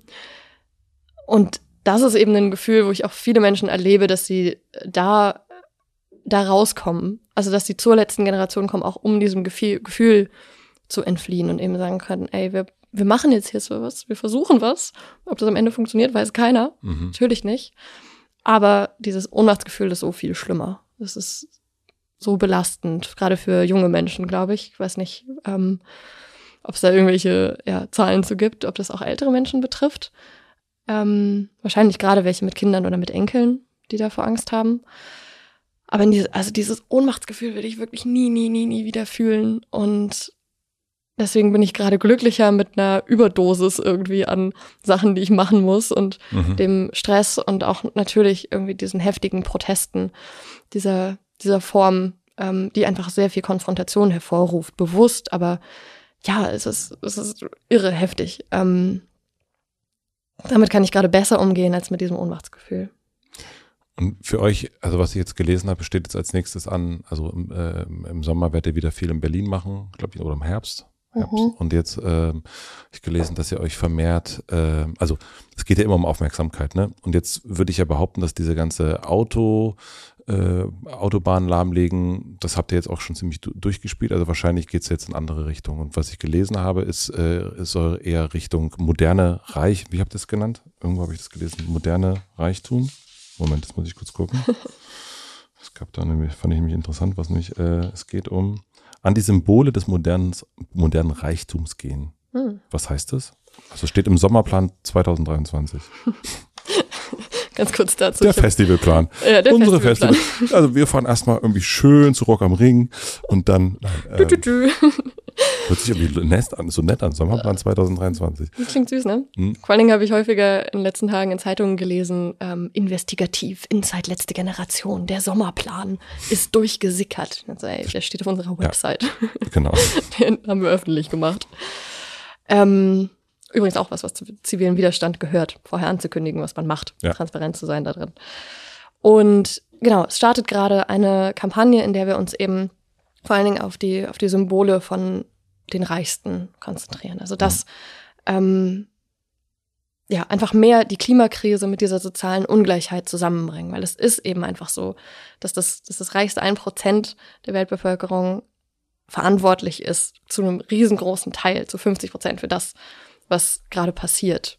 Dass während wir uns irgendwie Gedanken darüber machen, ähm, wie lange wir duschen mhm. und ob wir jetzt eine Plastikzahnbürste oder eine Bambuszahnbürste benutzen, fliegen die mit einem Privatjet über unsere Köpfe oder eben mit der Luxusjacht. Und das ist einfach was, es geht nicht mehr. Es sind Symbole, die für sehr viel, sehr viel Reichtum, für sehr viel Macht stehen, nach denen auch, glaube ich, viele Leute, wobei viele Leute weiß ich gar nicht, aber schon einige Leute streben. Also was ähm, einfach ein Symbol ist für Gewinn, dafür, dass man es geschafft hat in der Karriere. Und es ja, bringt uns aber in Teufelsküche. Und dass die Menschen, die eben am wenigsten zur Klimakrise beitragen, am stärksten darunter leiden, ist eine Ungerechtigkeit, die beispielsweise auch mich halt mit auf die Straße gebracht hat. Und wir müssen da eben klar machen, dass es nicht nur so ist, dass die wenig dazu beitragen, dass zwei Drittel der Bevölkerung in Deutschland in den letzten Jahren ihre Emissionen gesenkt haben, aber die Reichsten ihre Emissionen, wenn nicht verdoppelt, vervierfacht, ihre Zahlen, ähm, immer weiter steigern sondern dass ja auch noch die Ärmsten am härtesten darunter leiden. Also dass die Leute, die LandwirtInnen, am stärksten gerade schon von der Klimakrise betroffen sind, dass die auch den ganzen Tag in der Sonne arbeiten, die können sich nicht in mhm. ihre klimatisierten Villen zurückziehen. Die DachdeckerInnen können das nicht. Die Leute, die eben direkt auch mit der Natur arbeiten, merken gerade, wie sehr das an die Existenz geht. Ich habe, glaube ich, vor zwei, drei Wochen gelesen, dass in Spanien jetzt tatsächlich 60 bis 80 Prozent der Ernten ausfallen weil die Dürre so heftig ist, weil der Sommer, weil schon der Frühling so heiß wird. Und da ist einfach klar, es geht hier nicht irgendwie darum, dass wir weniger Gemüse und Obst haben, sondern da stehen Existenzen auf dem Spiel. Und wir wollen eben klar machen, diese Verzichtsdebatte, die wir die ganze Zeit führen, diese individuelle CO2-Fußabdruckdebatte ist die falsche.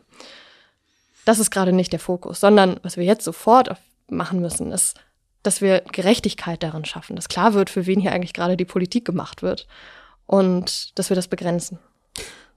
Also ich habe ja gesehen äh, mit eigenen Augen, dass ihr ähm, über den Kudamm gerauscht seid und äh, da an die ganzen Luxusputigen äh, Rolex, äh, Louis Vuitton, Prada äh, Farbbeutel dran äh, geschmissen habt. Ich glaube, es waren Farbbeutel. Also ich hab, bin nur später dazu gekommen, deswegen weiß ich nicht, ob es Farbbeutel sind. Und was ich da vor Ort erlebt habe, ich war dann erst am Abend da.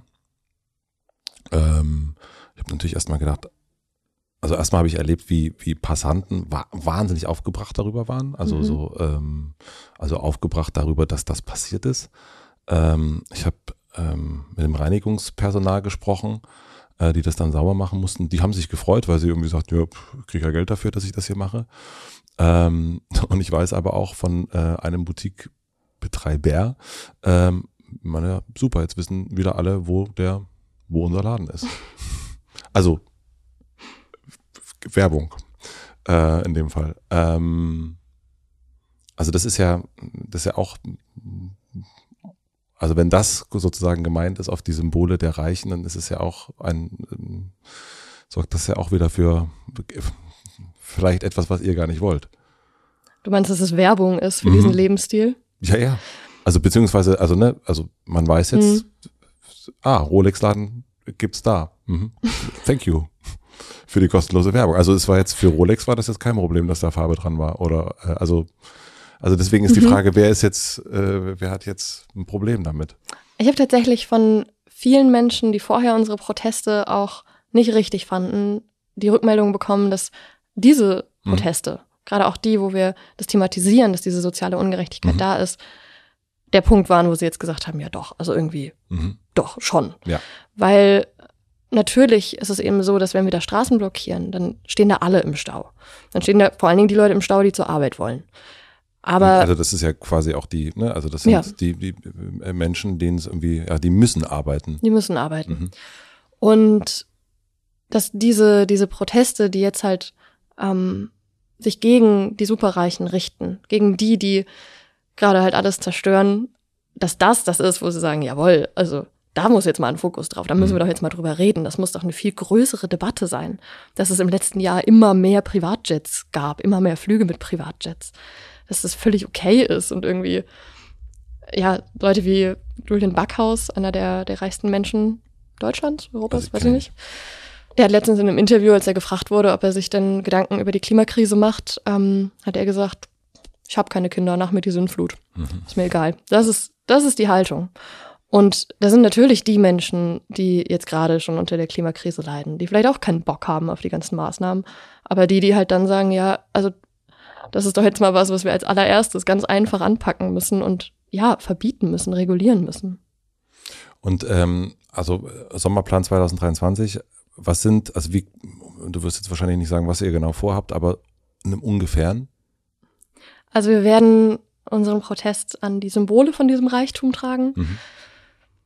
Das ist was, ähm, vielleicht so, das erzähle ich sonst nicht in Interviews, mhm. aber das ist ja ein Protest, der dann eben wieder nicht in den Städten stattfindet, sondern irgendwo weit draußen, was schon häufig gemacht wurde. Zum Beispiel von Scientist Rebellion, das sind WissenschaftlerInnen, die sich zusammenschließen und ähnliche Proteste mhm. machen. Und was immer wieder ignoriert wurde auch. Mhm. Es gab aber auch sehr bekannte Flughafenblockaden, ja. zum Beispiel in, in den Niederlanden immer wieder. Ähm, die haben den ganzen Flughafen damit lahmgelegt, dass da, glaube ich, 150 Leute mit Fahrrädern drüber gefahren sind und im Hintergrund lief dann Bicycle Race. Mhm. Ähm, Von Queen, ja. Mhm. Ich glaube, einer der schönsten Proteste, die ich je oh. gesehen habe. Und ja, das äh, startet die nächsten Tage. Also da kann man sich auf vieles gefasst machen. Aber jetzt bin ich ja reich würde ich behaupten. Mhm. Und dann könnte man ja auch sagen, ja, dass diese Studie hier, das ist ja auch ein Symbol, also man kann sich irgendwie hier ja leisten, dass wir irgendwie hier so, das hier so aussieht und äh, nettes, netten, ähm, davor steht auch sein Fahrrad. Ähm, Habe ich, hab ich zu befürchten, dass hier ein Farbbeutel demnächst Hast du Angst? Nö, ich, einfach, nö. Also fürchten ist, also habe ich, äh, nö, kann ich davon ausgehen, dass in den nächsten Tagen, also wäre ich es ist ja auch ein Symbol von Reichtum, ne? Fahrrad kostet irgendwie 2000 Euro, was vor der Tür steht. Also es ist ein Reich, also es ist ein, also es ist jetzt kein ja. 100 Euro Fahrrad. Ja. ja. Aber im Gegensatz zum Privatjet ist es nicht so klimaschädlich. Und das habe ich, also ja. genau, also es, äh, ich, ich, bin aber heute auch echt einfach nur nicht mit Jet gekommen, weil du hier bist. Nein, Quatsch. Gestern auf der Republika haben mir mehrere Leute gesagt, dass sie mit dem, mit dem Flugzeug dahin geflogen sind aus Deutschland. Ich dachte so, oh, Leute. Wirklich? ja. Knock Knock 2023 nicht mitgekriegt. So richtig. Naja, also, ähm, aber, ne, also ich bin per Definition, würde ich sagen, ich bin reich. Also mhm. ich wahrscheinlich, ich weiß nicht, ob deine Familie ist die reich, würdest du sagen? Sie gehört nicht zu denen, die, die wir mit diesen Protesten jetzt gerade treffen. Also diese Symbole von aber sowas kann man ja konkret machen, jetzt mal halt irgendwie mhm. Privatjets, Luxusjachten, Luxushotels. Aber ja, nat also natürlich sind auch reiche Menschen bei der letzten Generation mhm. dabei. Auch reiche Leute spenden für die letzte Generation. Ja. Auch Unternehmen. Und da ist ja das Wichtige, welche Entscheidung treffen wir jetzt? Machen wir mit unserem Geld Dinge, die uns helfen, die der Gesellschaft helfen, die uns voranbringen? Oder machen wir was, was einfach nur unseren eigenen Luxus bedient und wir unseren Lebensstil weiter so mhm. fahren können. Und das, also, ja, das, was ich an dieser Debatte immer so schade finde, ist, dass sich ja das seit Jahren darum dreht, was die Leute einzeln machen. Also ja. ich habe ich hab das auch gemacht. Ich habe mir auch ein Buch gekauft, ähm, wie man möglichst viel Plastik vermeiden kann. Ich habe auch eine Studienarbeit geschrieben dazu, ein Leben ohne Plastik. Und habe irgendwie bei uns in die Aula, wo ich das Ganze verteidigen musste, mit ganz viel Plastikmüll geschmückt. Ähm, und das bewegt viele Leute, weil es so nah dran ist am Alltag. Und da kann man sich wunderbar selbst ähm, verbessern. Da kann man, ja, ich keine Ahnung, Duschmittel selber zusammenmixen und ähm, ich, also ich weiß nicht, wie viele YouTube-Videos es dazu gibt, wie man persönlich seinen CO2-Fußabdruck verringern kann und ja auch diese tausenden Life, Rechner. Ja. und was jetzt aber in den letzten Wochen und Monaten ja immer bekannter geworden ist, ist, dass dieser CO2-Fußabdruck von der Ölindustrie erfunden wurde, von BP. Als die gefragt wurden, hey, was macht ihr denn? Ähm, ihr zerstört hier unsere Zukunft, ihr verfeuert das, wovon wir leben. Geht doch irgendwie nicht. Haben die sich zurückgezogen, gedacht, was machen wir denn jetzt? ah ja, was ist denn mit euch? Seid ihr heute schon Auto gefahren? Habt ihr heute schon Fleisch gegessen? Was ist denn, wie ist denn da der CO2-Fußabdruck? Und verlagern damit die Schuld und die Verantwortung auf die einzelnen Leute. Obwohl halt natürlich der allergrößte Effekt bei der Industrie liegt, bei der fossilen Industrie allen voran. Und die haben 100 Milliarden jährlich da reingepumpt, diese Kampagne groß zu machen.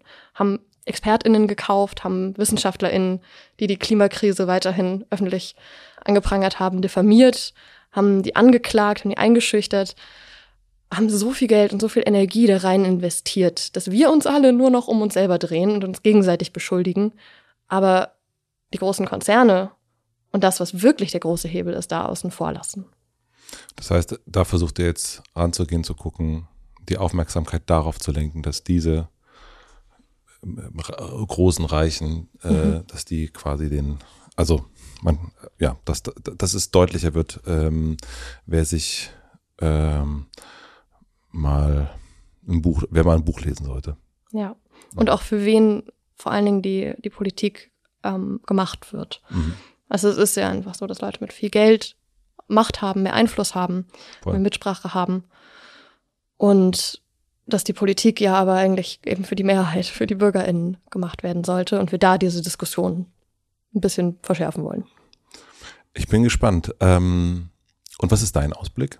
Also, es ist immer so komisch, ne? einen jungen Menschen zu fragen, und was denkst du denn in zehn Jahren? Wo bist du denn in zehn Jahren? Aber ich irgendwie ähm, denkst du ja so viel an die Zukunft und machst so viel im Jetzt aufgrund dessen, was du über die Zukunft denkst. Ähm, was denkst du über deine Zukunft? Deine persönliche. Hm.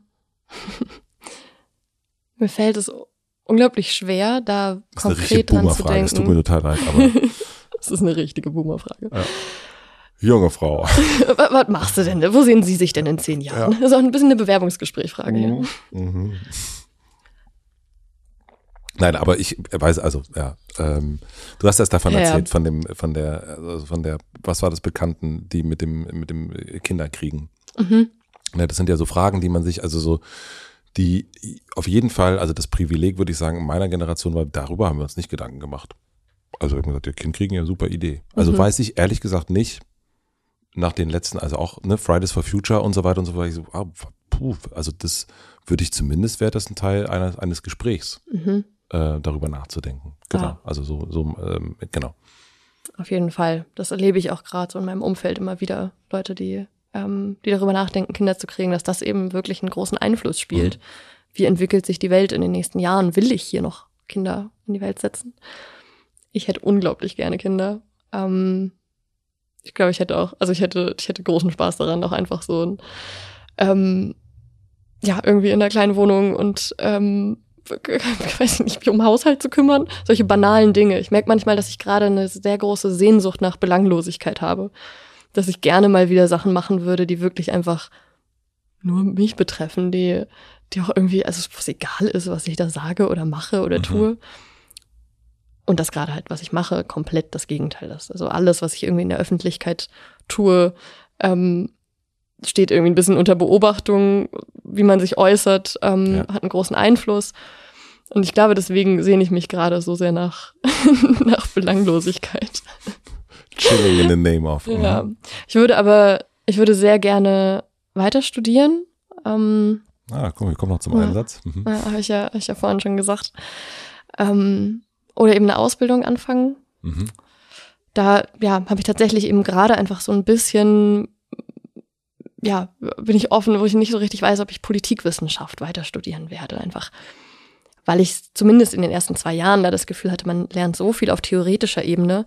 Das, was aber in Realität abgeht, ist ja was völlig anderes. Ähm, das, ist, das sind ganz andere Dinge, die man dafür wissen muss. Und ich kann mir nicht vorstellen, in die Politik zu gehen. Das werde ich auch immer wieder gefragt. Ja, ähm, nee. Nee. Nee. Mm, ich würde jetzt so langsam zum Ende kommen, mhm. aber gibt es etwas, ähm, wo du sagst, oh, das haben wir eigentlich vergessen oder das gehört, ähm, ähm, gehört eigentlich noch rein? Mhm. War schon sehr umfassend. Nein, aber es gibt ja, ja auch ganz viele Leute, die, die, die euch, also ne, das ist ja, du sitzt ja hier oder wie, wie, du so oft irgendwo auch sitzt und musst ja irgendwie äh, aushalten, was, äh, was wir so fragen. Wir fragen Steller und Stellerinnen und manchmal ist es ja, man weiß ja auch gar nicht, also äh, weiß ja aber auch gar nicht, was ist dann unbedingt noch im Kopf los, was gibt's noch für andere, wo man sagt, ah, frag doch mal danach, weil das eigentlich ist das doch noch ein Punkt. Deswegen, ähm, äh, ihr seid ja auch noch eine relativ neue ähm, äh, Truppe an Leuten und ähm, aber genau, also deswegen frage ich das mhm. so explizit. Ich glaube, was grundsätzlich mir immer zu wenig kommt in Interviews, ist die Klimakrise und die, die Geschichten davon zu erzählen. Und ich, ja, ich glaube, also ich verstehe langsam das Mediensystem immer mehr, dass einfach es unglaublich schwierig ist, darüber zu erzählen, weil auch Leute abschalten, also wirklich abschalten, sobald das Wort Klima fällt. Und es sehr, ja, sehr kompliziert ist, da wirklich Geschichten zu erzählen, die die Menschen mitnehmen. Und ich glaube, ich würde nur gerne kurz von einer, einer Erfahrung erzählen, ähm, die hier in Berlin tatsächlich stattgefunden hat in Neukölln im Heimathafen, heißt das Theater. Und da wurde ein Theater aufgeführt, Klimamonologe. Es ist ein Theaterstück, was so konzipiert ist, dass es überall in Deutschland aufgeführt werden kann von vier Personen, die ihre Geschichten der Klimakrise erzählen. Und ich kann das überhaupt nicht so gut nacherzählen, wie das da gemacht wurde. Aber dieses Theaterstück, Klimamonologe, hat für mich greifbar gemacht, was die Klimakrise bedeutet was wirklich an Geschichten passiert und in was für eine Welt wir eigentlich gerade rutschen. Ob wir das wollen oder nicht. Und deswegen, ja, würde ich wirklich allen, allen Menschen nahelegen, sich dieses Theaterstück mal anzugucken. Es, ist, sind Geschichten von vier Menschen, die einfach als Monologe erzählt werden, die da auf der Bühne stehen, abwechselnd immer weitere Teile ihrer Geschichte erzählen.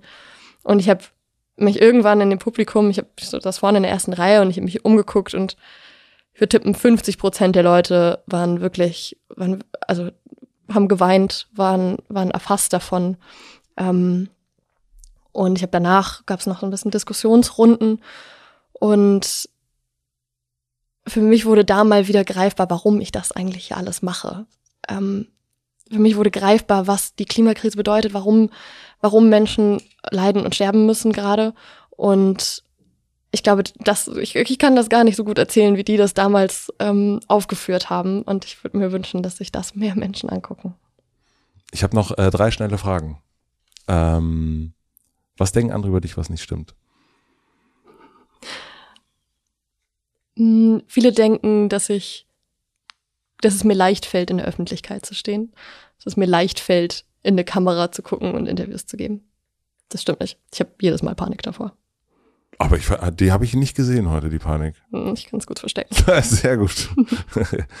ähm, du hast die Klimamonologe äh, erwähnt, aber ich freue mich auch noch über einen Buchtipp von dir. Was glaubst du, welches Buch sollte man sich durchlesen, nachdem man das hier gehört hat? Hm. Oh, das ist eine große Verantwortung, jetzt ein Buch zu empfehlen. Ich würde, ich habe gerade, ich lese gerade ein Buch, ich bin noch nicht fertig von Anna Meyer, die Elenden. Mhm. Da geht es darum, um Arbeitslosigkeit. Warum, Davon habe ich sogar gehört, ja. Mhm. mhm. Warum, ähm, ja, die, die Systematik von Arbeitslosigkeit, warum wir in unserem Wirtschaftssystem Arbeitslose brauchen Und das finde ich gerade sehr, also sehr, sehr erweckend. Ähm, Ist es ein Sachbuch? klarer. Oder ein Roman? Es ist ähm, ein bisschen eine Mischung. Es ist ein Teil ihrer eigenen Geschichte. Ähm, ihre Eltern waren auch arbeitslos und sie verbindet das eben, ihre, ihre eigenen Erfahrungen, aber immer mit dem Blick darauf, das ist jetzt keine persönliche Geschichte von Aufstieg und danach fühlen sich alle gut, sondern es ist systematisch. Ja. Also ja, ein bisschen, ein bisschen ein Sachbuch. Aber es ist toll. Ah, es ist spannend auch äh, sowieso in dieser ganzen äh, Aktivismus oder äh, Protest, ne? Also wie kriegt man also so ähm, ja, also Arbeitslose mit, ne? Glaube ich, Mhm. ist es ein Riesen oder also äh, äh, die Armen mit, ne? Also die sogenannten, Ja. glaube ich, ist ein ist ein Riesen, also so ein Riesenthema auch, habe ich das Gefühl. Mhm. Total. Weil es natürlich so ist, dass die Menschen, die irgendwie studieren, sich eher mal damit auseinandersetzen, einfach viel mehr damit in Berührung kommen, ähm, bei irgendwelchen Demos mitzumachen, als Menschen, die einfach eben den ganzen Tag arbeiten und Müssen, sich mit ja. ganz arbeiten müssen, sich mit ganz anderen Problemen auseinandersetzen. Genauso die Menschen, die keine Arbeit haben. Und ich finde das, ich finde das eine unglaublich wichtige Debatte, die wir, glaube ich, noch viel, viel, viel mehr führen sollten. Mhm. Und die letzte Frage, äh, das werden wir dann irgendwann nochmal führen. Äh, die letzte Frage, ich habe eine große Plakatwand am Alexanderplatz. Was würdest du da drauf schreiben? Ich glaube, ich würde draufschreiben, ähm, ah, wie formuliert man das griffig? ich glaube, ich, würde draufschreiben, wo ist der Klimakanzler? Wo ist der Klimakanzler? Oh, das ist eine schöne Frage. Ähm, sehr gut. Die nehmen wir. Und dann brauchen wir noch einen Wetteinsatz. Oh, stimmt. Also ich sage, du studierst nicht mehr. Also du studierst nicht in den nächsten neun Jahren. Heißt, wir sprechen uns in zehn Jahren wieder? Ja, bestimmt auch. Ja. Aber nee, ich glaube, dass wir, nee, ich glaube, also ich kann mir vorstellen, dass du, also mein, nur meine, meine Wette, die ich hier sozusagen reinbringe, ist, ich kann mir vorstellen, dass du irgendwann mal noch mal was studierst. Mhm. Also im Sinne von, ach, Psychologie super interessant, mache ich jetzt noch mal ein bisschen oder das. Also ich glaube, du wirst eine wi- wissensbegierige Person bleiben und da kann immer mal so ein Studium mit 60 noch mal so äh, bei rumspringen. Aber ich glaube, aus diesem berufsbedingten, also ich will mal das und das werden und deswegen studiere ich, da würde ich sagen, das wird, da, da würde ich wetten, das würde nicht passieren. Ich hoffe schon. Also du denkst, Ja. du, du würdest wetten, du studierst noch? Ja. Okay. Also berufsbedingt auch, ne? Also nicht so, Mhm. nicht so wissbegierig, hobbymäßig. Nee, Okay. ich würde sagen, ich studiere noch. Können, wir- können wir es erweitern auf äh, Studi Studium oder Ausbildung? Nee, ich würde schon, also Ausbildung ist nämlich ja, Ausbildung ist ja viel praktischer. Na gut. Ne? Ja, Also ich würde, okay. nee, dieses theoretische, ich sitze, ich setze mich im Vorlesungssaal und höre mal zu, was äh, der Onkel oder die Tante davon zu sagen hat. Da würde ich sagen, no. Ich würde trotzdem dagegen wetten. Gut. Wollen wir wetten? Ich hätte also. Das erste, was mir kommt, ist, ich würde um einen Fahrradhelm wetten. Ich kenne deinen Fahrradhelm nicht, aber bin ich mit einverstanden. Also so einen schönen Fahrradhelm. Einen schönen Fahrradhelm. Schön, wir wetten um einen schönen Fahrradhelm. Wollen wir noch ein Datum dahinter setzen? Wollen wir mal sagen, heute in heute in zehn Heute Jahren. in zehn Jahren? Heute in zehn Jahren um einen Fahrradhelm. Was ist das dann? 2033? Ja, wir machen noch einen äh, Google-Termin. Wir machen noch einen Kalendereintrag dazu, dass wir es nicht vergessen. Okay, wir wetten um einen Fahrradhelm. Sehr gut. Alles klar. Sehr schön. Vielen, vielen Dank für deinen Besuch. Sehr Hat mich gerne. richtig gefreut, dass du mir so ein bisschen Einblick gegeben hast. Ich fand's auch, ich fand's schön, das Gespräch. Vielen Dank. Danke dir.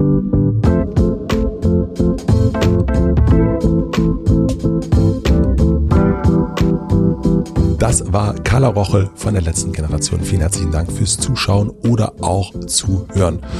Was ich mal wieder gemerkt habe, je näher man an eine Sache rankommt, ranzoomt, desto komplizierter wird es. Und eigentlich habe ich mir versprochen, dass meine Ambivalenz danach so ein bisschen geklärter ist, aber ich muss zugeben, das ist nicht wirklich passiert. Ich bin sehr, sehr gespannt, wie es euch nach dieser Folge geht, was ihr dazu sagt, was ihr zu den Aktionen von der letzten Generation sagt, zu Carla, zu dem Gespräch. Schreibt es mir gerne in die Kommentare. Bei YouTube geht es direkt runter oder auch bei Spotify gibt es auch eine neue Funktion. Ich schaue mir das an und bin sehr, sehr gespannt. Und was ich auch gemerkt habe, bei solchen komplizierten, unkomplexen Sachen, dass man auch mal Sachen vergisst. Zum Beispiel habe ich vollkommen vergessen, das haben wir erst danach besprochen, dass Carla schon 16 Mal im Gefängnis saß. Und sie ist nicht nur der jüngste Gast hier im Hotel Matze, sondern auch der ein Gefängniserfahrenster. Also auch nochmal ein Aspekt, den man hätte beleuchten können. Naja, beim nächsten Mal, wir sehen uns ja spätestens in zehn Jahren wieder. Ich möchte mich herzlich bedanken bei Lena Rocholl für die redaktionelle Unterstützung, bei Maximilian Frisch für den Mix und den Schnitt und bei Jan Köppen und bei Anni Finz für die Musik. Wenn ihr Lust habt, noch ein Video zu schauen, dann könnt ihr das hier machen. Wir sehen und hören uns hier wieder nächste Woche Mittwoch. Ich freue mich. Bis dahin, euer Matze. Tschüss.